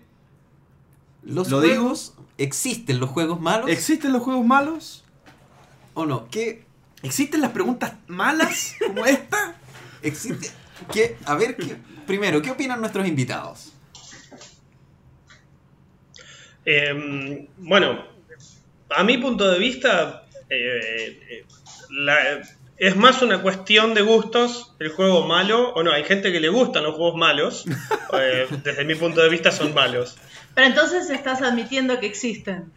Eh, hay gente que, a ver, a mí me gusta el Flux y yo sé que es un juego malo. Yo me entretengo poniendo el Flux y viendo cómo la gente sufre, Juli, y me divierte hacerlo sufrir. Yo creo que existen Ya, los entonces, juegos malos. entonces tu respuesta es que existen los juegos malos. Existen. Perfecto. Pero hace un rato igual comentó el tema del Monopoly, que habían cambiado de, tem- de tema, pero habían enviado exactamente lo mismo. Probablemente ese también... Juego malo. Bueno, pero Juego malo. ¿Juego malo? No, probablemente. Es un juego malo. convengamos Ya. que también nos gusta ver películas clase Z. ¿No? Sharknado. Es verdad. Claro. Leído, existe el placer de jugar juegos malos. Pensalo. Es como un fetiche. ¿Y cómo No sé, definimos un no juego malo? ¿Cómo definimos un juego malo? No, pero espérate, yo No, creo que sí. falta que todos opinen si es que existen los juegos malos, porque Sí. yo quiero ver que alguien diga lo contrario, Sí. de que no existen juegos malos. A Quiero- ver, desafío que alguien diga eso. a ver, yo te digo, yo creo que hay juegos para los que no eres el público, pero no tienen No. por qué ser malos de por sí. A ver, el objetivo de un juego es jugarse. Sí. El objetivo de un juego es entretener. Un juego que no te entretiene a ti no tiene por qué Bueno, no entretener a otra persona. Mecánicamente. Que tú lo encuentres malo. Que tú lo encuentres malo. Pueden estar mal estructurados, pero es un juego... No, pero Ah, está bien. Eh, pero Ya, yo creo que está, un juego uno- 100% malo Sí. quizás no existe. Pero que tenga muchos componentes que lo hace que para la generalidad de las personas no sea agradable, no se disfrute, yo creo que a ese consenso podríamos llegar. ¿Como cuál, por ejemplo? Porque si tú estás hablando Es de consensos, tú estás hablando de consensos, yo te diría que el mejor juego entonces es el Monopoly. Porque el Monopoly es el juego, es el juego ver. que la gente asocia ver, por definición. A ver, yo el Monopolis no lo encuentro un mal juego y me divertí mucho jugándolo. Ahora no lo volvería a jugar porque se demora una eternidad, porque tiene mucho factor suerte. Pero en el momento de mi vida que yo quise jugarlo, yo lo disfruté. Entonces, Eh, en yo- ese bueno, momento de mi yo- vida yo quiero decir algo. juego. yo quiero a decir ver, algo, Con la porque- fiesta que explota. Porque, sí, no, es que lo que pasa es que sobre todo lo que uno diga en la vida, uno va a poder decir, no, pero es que hay una persona que lo puede disfrutar. O sea, por favor, o sea, hablemos, hablemos en serio. Si uno dice, eh, no, mira cómo juega la pelota ese niño, eh, dependiendo de con quién lo comparen, no es tan malo. No, o sea, existiendo Messi, ese, ese compadre es malísimo. Porque ya hay parámetros. Eh, hay parámetros. Yo creo que las cosas... Pero no me vas a decir que Messi es un parámetro. No, Messi es el mejor jugador del mundo. Ok, ese pero es el parámetro. estoy exacerbando el ejemplo. Lo que estoy diciendo es que las disciplinas, las industrias, los hobbies, las, todas las cosas, todas las corrientes del mundo van, van evolucionando en el tiempo. Y una cosa, hay contextos históricos. Por lo, una cosa que hoy día es, es mala, probablemente no era mala hace 30 años, pero hay un contexto. No, no, si, un compadre se pone a hacer un juego que no ha visto nunca un juego moderno en su vida y cree que está innovando porque está haciendo un rip-off del Monopoly, ese compadre hizo un mal diseño, hizo una mala investigación, hizo un mal proceso de, creación de juego, no hizo nada novedoso y hizo un mal juego. Hizo un mal juego. Si el Monopoly fuera el único juego que existiera en el mundo, probablemente no, sé si sería tan malo. Pero existiendo todo lo que existe, con todos los parámetros, con toda la apertura, hasta internet puedes revisar, existe todo a tu disposición, hiciste un mal juego. Chicos, Messi. Messi, o Maradona. Me, me da lo mismo. Bueno, eh, y respecto a los juegos, Yo creo que hay juegos malos y hay que admitir que nos gustan juegos malos. Es- hay juegos rotos, totalmente rotos. ¿A vos te gusta el Candyman? Run for Your Life. Lo amo. Y es un juego que me gusta a mí sola. Pero es que a eso voy, en el fondo, Pero más allá del gusto, hay juegos que objetivamente están rotos. Por ejemplo, el Tatetí. Existe una sola decisión en todo el juego. ¿Dónde pones tu primera cruz? Y a partir de ahí existe eh, la jugada óptima y va a terminar siempre en empate. Está roto. el gato. Roto. Eh, t- Tate T, Tic Tac Toe, no sé cómo se llama en Chile. Sí, sí, el Sí. gato se llama acá. gato se llama aquí, pero no creo que le llamen así en otros países. Pero, pero finalmente, y eso, y eso hace que sea, que sea un juego estructurado y que haya jugadas casi Claro, obligatorias, lo hace un juego malo porque en ajedrez yo te podría decir que uno podría llegar a tener un nivel de estructura en el que yo, o sea, tú haciendo una jugada, yo tengo Claro, claro o cuál sea, es mi jugada óptima. no ajedrez tenés, no sé si alguien eh, decisión. un juego malo. ¿Para qué estás ahí? Igual, Porque me entretiene no tener esa decisión. convengamos Porque en las grandes diferencias de la. Depende- eh, depende de convengamos en una gran diferencia entre la propuesta. El Tate T es un juego de 6 jugadas. eh, perdón, 9 jugadas. Lle- Llegando al final. Aunque a la jugada 4 sabes quién ganó. En el ajedrez, vos tenés una serie de decisiones que implican que el otro tiene que responder de una manera específica para poder sobreponerse a esa decisión. En esa serie de decisiones vos tenés una ramificación que te da, no sé, unas 64.000 jugadas diferentes para poder llegar a... Entre, entre medio de todo ese montón de jugadas tenés que decidir qué ramificación tomás. Y en un momento cada uno juega su propio juego. No es que el juego está predefinido, sino que cada uno tiene una rama diferente. Y ponele que estén estudiadas todas las ramas de esa jugada. Ponele. Pero eh, siguen siendo una decisión de cada jugador elegir qué rama va a tomar dentro de lo óptimo. E incluso muchos jugadores toman decisiones que no son óptimas. Y que no están pensadas dentro de la ramificación. A mí me mareaste. Sí, pero mira, vuelvo, vuelvo, vuelvo atrás y me quedo con tu mismo ejemplo. Ok, el ajedrez tiene eso, pero el ajedrez para qué rango de edad es? ¿Para qué rango de edad es el No tic-tac-toe? El tic-tac-toe lo puede jugar niños de 4 años, de 5 años. Para ellos tal vez esas 9 posibilidades ya representan un crecimiento y representan un nivel de análisis suficiente para su cabeza. Y que para uno, como ya adulto, sean decisiones obvias y que estén absolutamente marcados, no quiere decir que el juego esté malo. Quiere decir que el juego no está enfocado en nosotros. ¿no? Esa es una buena mejor respuesta. Un juego mal enfocado es un mal juego, pero un juego bien enfocado por ahí funciona. A ver, el Risk. ¿Sabes qué? Pero entonces, Sí. ¿existen juegos Por ejemplo, malos? el, Sí. el Risk. Acá en Argentina salió como Tega. Entre que se sabe que vos ganaste y que yo perdí y que termina el juego, pasa una hora. O más. Es un mal juego, está roto mecánicamente. Que a un montón de gente le guste, no significa que no esté roto. Sharknado tiene miles de fanáticos. fanáticos. Es mala. ¿Sabes que yo anoté algo?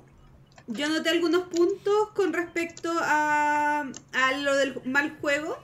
Y una cosa que, que puse es que eh, está el tema de la expectativa.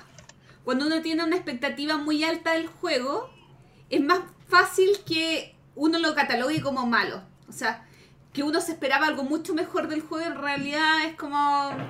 No. Eh, te cierra la mente. Ya. Lo que decían hace un rato de la mala definición del juego, de, de que no esté apuntado al público bien o no esté claramente explicado, de repente el mismo hecho del manual, quizás el juego en mecánica no sea malo, pero te mata que esté mal explicado.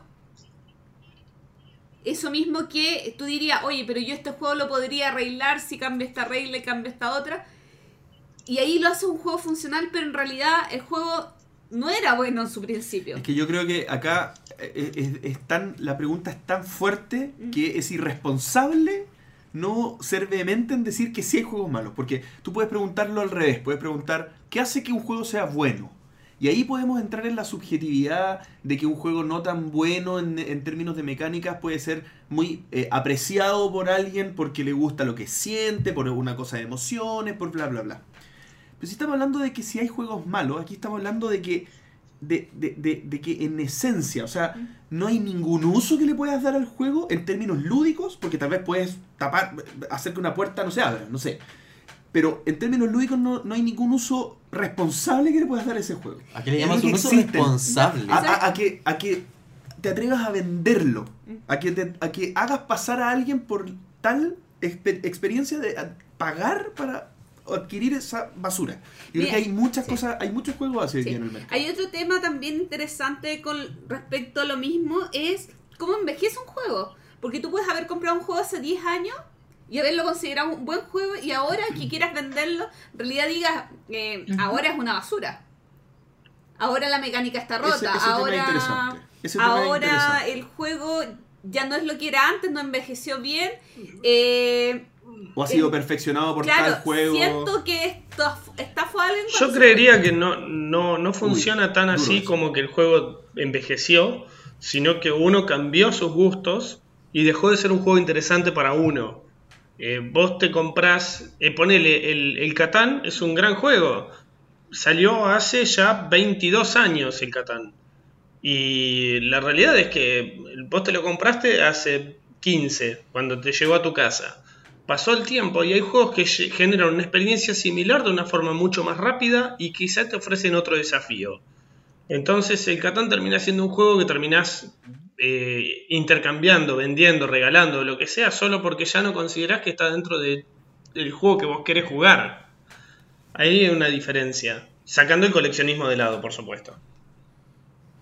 Pero, pero es que esa es mi duda, porque finalmente entonces se puede decir de forma objetiva que el juego es malo, porque hasta ahora todas las razones me han- que me han dado son subjetivas. O sea, yo tenía otras expectativas, yo me imaginé esto. eh, No, es que eso yo es que yo el juego siento no que el gusta. juego envejeció, yo siento que el juego... Pero No, se puede decir decir que el juego objetivamente no me que el gusta, juego no es malo. malo. No, es que es- Nosotros lo- estamos muy acostumbrados, por lo menos en Argentina, a que nos lleguen los juegos de Europa, de Estados Unidos, del top 500 de la BGG. O sea, de los 80.000, jugamos los 500 mejores, más o menos. Sí, Hay un montón de juegos más oscuros sí. que son objetivamente malos. Vos pensá que cuando uno crea un juego, tiene un prototipo alfa, un beta, se va perfeccionando. Si vos lo publicás en tu prototipo alfa y porque tenías la plata, lo publicaste, estás publicando un juego roto que es malo. ¿Me explico? Existen los juegos rotos. Por ahí no son Depende. los populares. Yo te podría nombrar juegos concretos, pero ¿qué pasaría? Que son juegos argentinos, poco conocidos, y que saben dónde vivo y me van a caer a trompadas. pero existen. Hay, hay un, hace poquito salió una reseña de... Ya, pero te pongo, te pongo el otro ejemplo, porque tú, tú hablaste de la Board Game Geek, tú hablaste que les llegan los 500 mejores, pero eso qué tan eh, influenciado está por el muy influenciado. Porque finalmente, o sea, o sea, ¿cuántos juegos, te pongo el, el caso contrario, cuántos juegos buenos argentinos hay, o chilenos o latinoamericanos, que no tienen ni siquiera ranking en la BGG porque no tuvieron presupuesto, porque no tuvieron llegada? Entonces, el ranking de la BGG es un tema que está, eh, es súper subjetivo y es Es súper cierto, manipulable. En términos de pero que también es cierto para que hasta cierto nivel. O sea, cuando a un juego lograron imprimir 100.000 copias, algo tenía. No es solo marketing. Me explico. Que haya juegos buenos que merecerían estar más arriba, no significa que los que están arriba sean puro humo. Por- porque si no, no los vendés. El, el, el Zombicide no es un gran juego y sin embargo el juego llega a muchísima gente. Y a mí, en lo personal, me parece que mecánicamente es un juego muy pobre. Pero tiene el mini. Ya, yo. Yo tengo un ejemplo de juego malo, pero que no es del todo malo. ¿A qué voy yo? Ah, pero- A ver, bueno. es un juego malo en el a ver, es un juego bueno en mecánica, o sea, que no es malo en mecánica. Pero entonces, ya, ¿de A qué ver. estamos hablando? El juego se llama Atacama, Ya, no lo conozco. ya, es un juego alemán Ya. que habla de que el 2020 en Chile se descubrieron eh, yacimientos de oro, plata y cobre. Ojalá pasara eso. Eh, en Atacama, en el desierto de Atacama, donde Ojalá sí hay eso. esas cosas. Pero eh, se hizo con piezas reutilizables, por lo tanto se usan eh, em, como estas plantas donde se saca petróleo en el tablero. Ya. O sea, al final, toda la historia del juego está, es un invento para hacer calzar. O sea, la temática del juego, está bien que la temática esté pegada, pero más encima está mal pegada. Pero hasta ahora no me has dado ningún argumento que me diga que el juego es malo. No, a ver, No, no entiendo. Es Me estás hablando de la es temática. Un juego, es un juego en que pegaron la temática de una manera exagerada. Como en la mayoría de los juegos. No, bueno, no, no, es un juego en que pegaron la temática exagerada. O sea, es, es un abstracto que podía haber tenido fichitas y hubiera sido entretenido. vamos a hacer una cosa. ¿Y el que tenga temática ahora lo hace, le juega en contra? Absolu- o sea, para mí, para mí absolutamente eh, habla de una gran parte del juego. Es una cosa es que peguen el tema, otra cosa es que peguen el tema innecesariamente. Mm, no sé, no entiendo tu punto, pero vuelvo al mío, que es que todavía no me han dicho. Establezcamos un, eh, pero eh, bueno. establezcamos un parámetro. Asumiendo, asumiendo, asumiendo que les voy a creer que existen los juegos malos, entonces díganme qué es lo que Establezcamos un que el parámetro. juego sea malo. Porque, porque si existen los juegos malos, tiene que haber factores que te hacen Que decir el, este juego que es el malo. concepto esté mal planteado, que la ejecución esté mal hecha, que los componentes no estén Me acorde. estás diciendo cosas súper genéricas, pues Gloria. Ah, bueno, Que y no- que, que que te no voy a decir El concepto esté mal planteado, te podría decir millones de euros que la temática no conversa con la mecánica y que no consideras malos. Que la ejecución esté mal hecha, te podría nombrar varios juegos que son muy buenos, pero que sabes que el desarrollo y las piezas están malos. No, y yo una te vez- puedo decir qué cosa hace un juego malo. Por ejemplo, que los esfuerzos que hace cada jugador mientras juega no se condigan con. ¿No se condigan? Eh, ¿Está bien dicho? No, no, no tengan coherencia con los resultados que el juego arroja. Pero me está. Por ejemplo. Cualquier, cualquier euro duro que te haga romperte la cabeza. In the Year of the Dragon. No, pero esfuerzo me Está- refiero. A ver, eh, si- eh, jugando bien me refiero yo. Alguien que siga bien las reglas, siga bien el juego y juegue bien, que el juego, no arroje el resultado que corresponda. pero por cualquier ejemplo- juego familiar. Bueno. Estamos no hablando sé. de un factor suerte alto, pero ese es otro objetivo del juego. Sí, pero un juego de. Un juego de 5 horas que se decida al final con la tirada de un dado. El, ¿Es un juego bueno eso? El Risk. ¿Y es un juego bueno? Depende, hay mucha gente. Mira, el Pero objetivo, de un juego, hay- hay el mucha objetivo de un Pancho, juego es hay- entretener. Hay Pancho, mucha gente que le gusta. Gustar Mira, es distinto si, que si cada vez que preguntes esto, tu respuesta final va a ser a, cua- a- a- al donomero que vive a tres casas más allá le gusta, entonces no, no te puedo decir nada. Sí, viejo, aquí estamos defini aquí somos, estamos definiendo qué cosa es buena o mala. Y, y eso es una opinión. Y obviamente no hay ningún argumento eh, empírico para decir que algo es malo. Porque tú me puedes decir, cualquiera lo aprecia. Alguien lo puede apreciar, listo. Entonces no, no puedo decir nada. El ¿Cachai? autor lo va a apreciar. Aquí hay que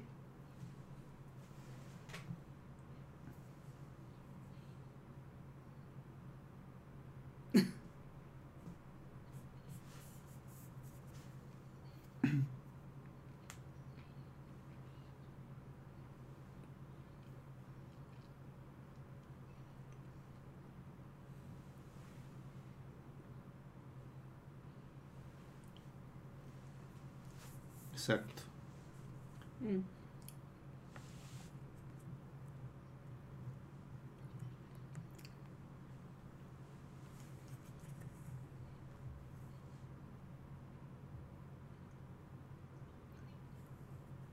Estoy 100% de acuerdo con Laura. 100%. Y es una muy buena, muy buen momento para pasar a la siguiente sección del programa. Porque, porque lograste. Porque llegamos al, a la conclusión y a la respuesta ¿Cómo que llegamos? fehaciente. Todos llegamos menos Pancho. A ver.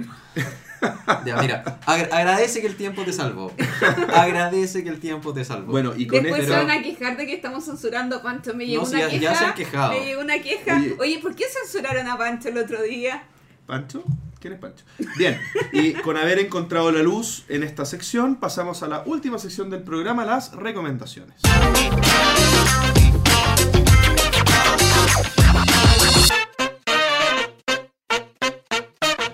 Comenzamos entonces la última sección del programa, las recomendaciones, y partiremos como es usual con Gloria. Eh, bueno, si están escuchando este programa están eh, sobre la media de los aficionados de los juegos de mesa, porque si escuchan podcast, eh, están bien metiditos en este mundo. Ahora, no sabemos si son buenos o malos auditores. Así que. ¿Qué nos hace malos auditores? Según yo, no hay malos auditores, pero según JP sí los hay. Hay pésimos. Y hay gente que interrumpe, pero bueno. Mal tipo. Eh, es que ustedes no entienden que yo estoy en etapa de reflexión. Ayer estuve reescuchando los podcasts de días de juego donde participé, que fue en el especial de Chile Recáspita. y eh, en el directo en la Feria de Córdoba. Esto y otras cosas me hicieron recordar la frase de Alex Atala, un chef brasileño, que dijo en una conferencia acá en Chile eh, que la red social más importante del mundo es la comida. Y ustedes se preguntarán, ¿a qué va esto? Si la cocina reúne y entretiene y da instancias para el diálogo, ¿qué es la diferencia de los juegos? No muchos. Bueno, y aquí va mi recomendación. No sé. Eh, conocer gente, hacer redes, ser redes, conectar a la gente, eh, conozcan lo más que puedan de este mundo, disfruten las experiencias alrededor de los juegos de mesa. Todos amamos jugar, pero además del juego, eh, la experiencia de conocer este mundillo, eh, de recorrer, de conocer gente, es lo que yo quiero recomendar. Que se abran a conocer más gente en este mundo, se abran a conocer más juegos. eh, si es necesario viajar, si es necesario... Jugar cooperativos. eh, uno... O juegos al- de gatitos. un, uno al mes, ya. Pero eh, mi recomendación es que, eh, que actuemos en red, conozcamos gente y eh, participemos en todas las actividades que se están desarrollando en todas partes. Y si no hay actividades, generarlas.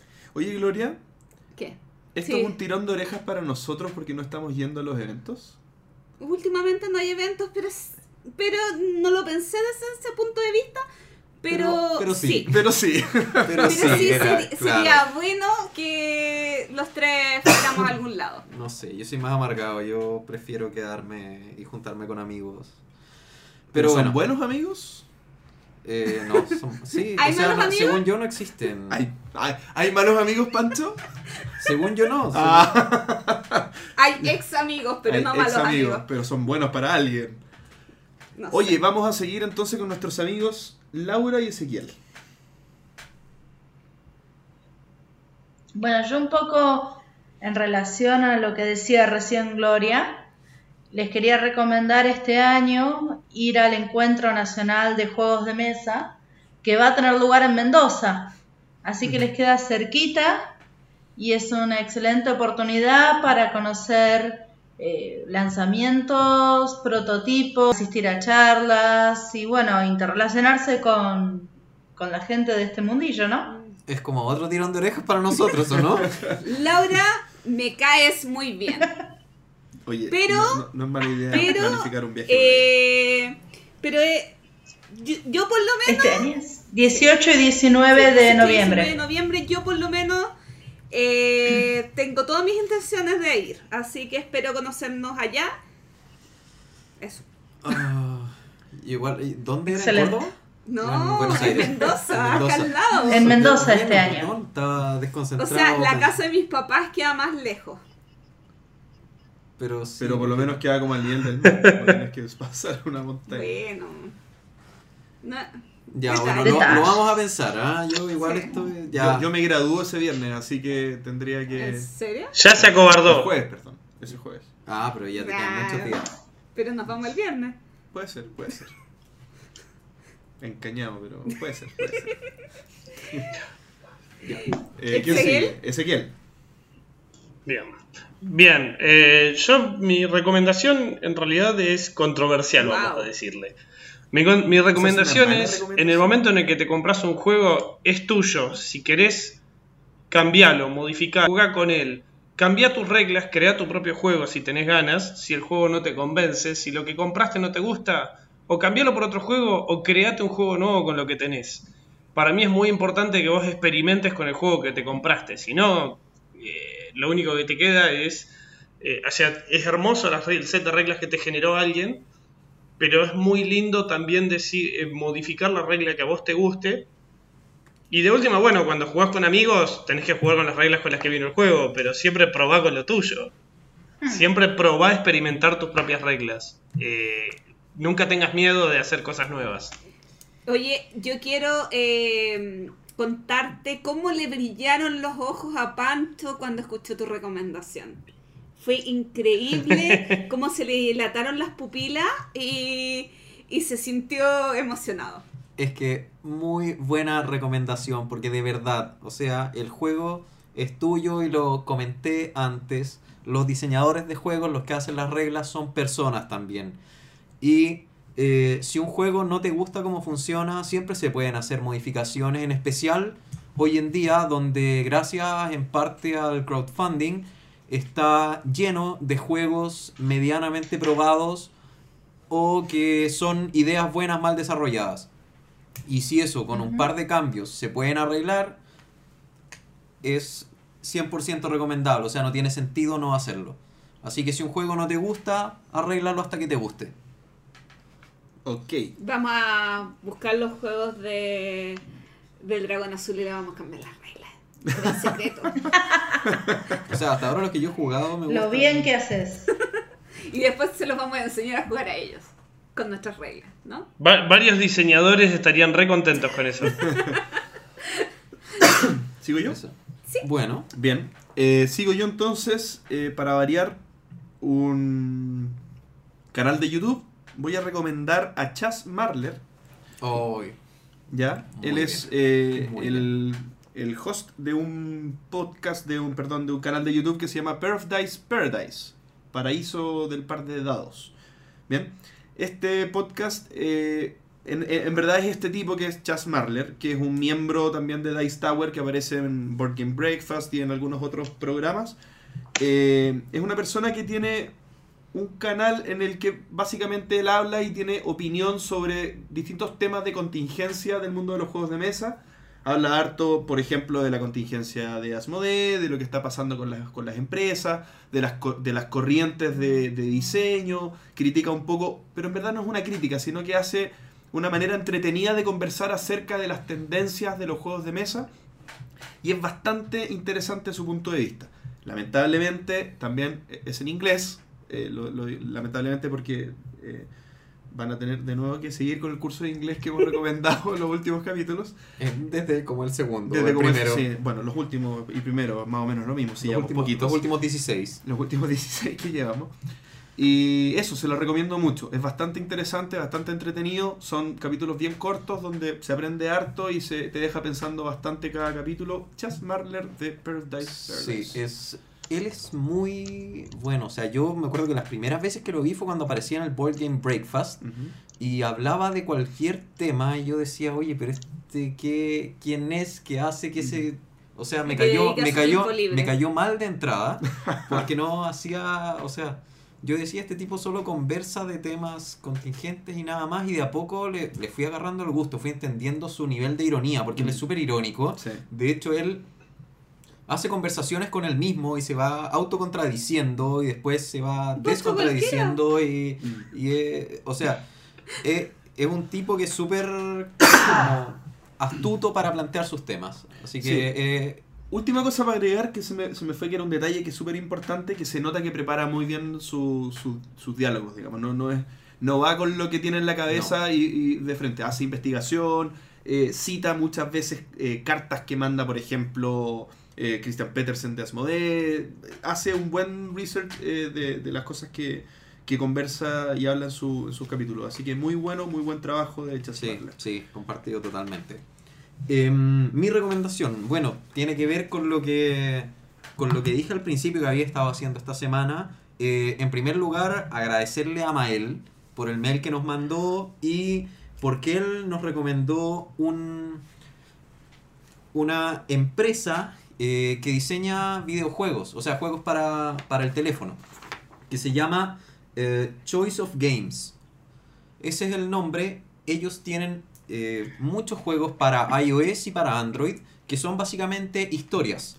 Miles de historias, elige tu propia aventura, en donde no solo son un elige tu propia aventura clásico, sino que además, como dijimos antes, tienes tus hojas de personaje, en la cual vas avanzando, vas mejorando, eh, vas adquiriendo distintas habilidades, tienen historias de todo tipo, o sea, hay desde el espacio, yo esta que estoy jugando que es un poco más política, hay otras que son como de científicos, hay algunas de zombies, están las típicas medievales, eh, hay algunas, hay unas incluso que eran como de un concierto donde uno tiene que ser como un concertista o, o director de orquesta, no tengo idea, pero o sea, hay del tema que quieran. El tema es que también está en inglés. Me dio la impresión de haber visto algunas en español, pero tendría que rebuscar porque deben tener, o sea, de lo que yo miré, deben haber sido por lo menos unas 40 o 50, fácil.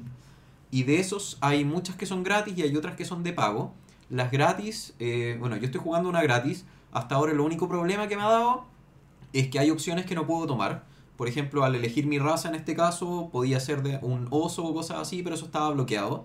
O un capibara en el caso de los roedores, que tampoco podía ser. Pero eh, estoy esperando y cada vez que termino un capítulo digo, por favor que me deje seguir al siguiente, por favor que me deje seguir al siguiente. No les sabría decir si la historia está completa o no, esperemos que sí, pero hasta ahora ya voy en el capítulo 4 y no he tenido ¿Y si ningún no está problema. completo la vas a pagar? Sí. Sí, o sea, cumplieron, cumplieron su, su cometido. Las historias deben costar, no sé, entre 3 y 5 dólares. Y de verdad yo con esta ya estoy metido. Y además, eh, además de ser una historia, eh, cuando la termine puede ser que incluso la juegue de nuevo para hacer otro animal, para ver qué tipo de cosas cambian. Ahora estoy siendo un tipo súper, bueno, pseudo suicida. O sea, cada vez que veo una opción elijo la peor para ver qué me pasa porque quiero saber si en algún momento Igual muero. Eh, sí, sí, más o menos. Así que muy, muy entretenido, de verdad. Y son, y son historias, o sea, son páginas muy cortitas. Entonces, de verdad, esperando la micro o, o, o cuando uno va al baño en el trabajo, puede avanzar un par de, un ahora, par de ahora el historias. jefe de Pancho sabe por qué tarda tanto en el baño, Pancho. Eh, así que no, muy, o sea, gracias Mael, de verdad me cambiaste, La me vida. cambiaste la vida. sí. Ay, sí. Ya. Eh, bien, estamos llegando entonces al final del capítulo y dos cosas para cerrar. Lo primero, le vamos a pedir las palabras al cierre a Laura y a Ezequiel. Palabras. Uno, dos, tres. ¿Alcanzan? Dios. Chan, chan. Es impresentable. Pido mil disculpas. Este, no, les queríamos agradecer por habernos invitado y la verdad que la hemos pasado súper bien. Este, así que bueno, nada, simplemente es... Gracias y bueno, esas fueron las palabras de Laura, listo. Y bueno, yo creo que las palabras fundamentales deberían ser nos vemos en noviembre, ¿no? Eso, eso. Totalmente. Y vamos a llevar juegos malos, pa- especialmente para Pancho. Para demostrarle. Para, para demostrarme que yo no soy el público. claro. Exactamente, yo, yo más, podría- yo más dirigidos. a mi, a mi sobrino y te aseguro que lo va a pasar muy bien con esos juegos y va a decir que son muy buenos. Pienso torturarte hasta que lo admitas. Oye, que- quería también. eh, nuestra terminar- condición con los chicos es que jueguen con los chicos, si no, no. Oye, quería también eh, terminar avisando, recordando de lo que había comentado Laura. Laura, perdón. eh, eh, Gloria. Eh, sobre. Eh, cómo- eh, está confundido, nunca había eh, nunca habíamos sido dos mujeres en el podcast. ¿Cómo que no? Ah, sí, pues cierto. Con Rocío. Ah, Con sí, Rocío. con Sí, Rocío. no. Sí. Es que en puras argentinas hemos estado. Sí, por eso Vamos decía que era la que- segunda pareja No, argentina. ¿En serio? Sí. Sí, la- ¿Hemos tenido solo invitados hombres? Y las dos mujeres han sido argentinas. ¿En serio? Sí. Oh. Bueno, Bueno. volviendo a lo que estaba diciendo. Sí. Se me ocurrió alguien que podemos invitar. recordar sobre el concurso que había anunciado Gloria para que puedan ganarse los tesoros del rey pirata, entiendo que autografiados por sus Sí. autores.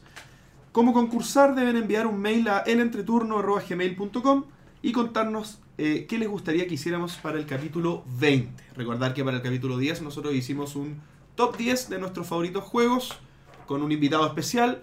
El capítulo 20 podría estar definido por ustedes. Así que participen, anímense y cuéntanos lo que quieran que hagamos en ese capítulo muy importante para nosotros. Así que chicos, si ustedes quieren participar, esperamos su correo electrónico. ¿Hasta cuándo hay? ¿Hay fecha? No hay fecha. ¿Cómo No, no, hay hay que fecha? poner Ya. fecha. Ma- Vamos a mándenos en el anunciar- capítulo 35, mándenos. Re- recuerden que la última vez que hicimos un concurso teníamos fecha límite, pero No, eh, yo creo que la fecha límite debería ser el capítulo 19 o el 18. Yo creo que la fecha límite debería ser el capítulo 20 nomás. Pero Como como el capítulo 20. 20, o sea, eh, en el mismo capítulo nos van a estar Ah, recomendando sí. qué hacer. Sí, tienes razón. ya, fecha límite. Concurso para ver lo que deberíamos haber hecho en este capítulo. Ya, fecha límite, eh, el capítulo 19 lo voy a publicar después. Bien, la capítulo fecha. 19 entonces, la fecha límite para que concursen. Les recomiendo sus Tres semanitas para preparar las cosas que le proponen, ¿eh? Una semana les va a quedar muy corto. Sí, Sí. Para, para que, para que se, se pongan bien creativos ahí y nos den buenas, buenas ideas. Bien, con esto entonces, ¿Se emocionó? con esto entonces estamos cerrando el, El capítulo número 16. el capítulo número 16. ¿Qué pasa? A ver, Gracias. pero... Que agradezcamos. No es que a Gloria me se le, recordando- empezar a hacer Me están recordando que tengo que agradecerle su participación. Por supuesto que voy a agradecer su participación. Así que eso, eh, muchas gracias eh, Laura, muchas gracias Ezequiel por haber participado con nosotros. Fue realmente un agrado, un honor haberlos tenido en el programa de hoy. Y muchas gracias a los auditores por haber estado en este capítulo con nosotros. Hasta la próxima. Chao, nos vemos en noviembre. Chao. Chao, nos vemos en noviembre. Chau, chau. Gracias por escuchar el entreturno. Y recuerden, generen instancias para reunirse a jugar con gente de su zona. Podrían terminar con su propia editorial, organizando grandes eventos u organizando los premios de su país. ¿Y ustedes qué opinan de la existencia de los juegos malos? Envíenos sus comentarios al correo elentreturno.gmail.com. Además, envíenos preguntas o temas que quieran que conversemos en el programa.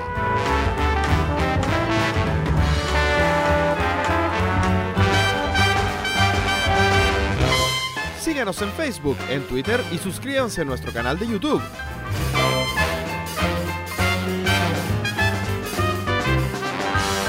Escúchenos en dos semanas más en nuestro próximo capítulo de El Entreturno. Gracias de nuevo y hasta la próxima.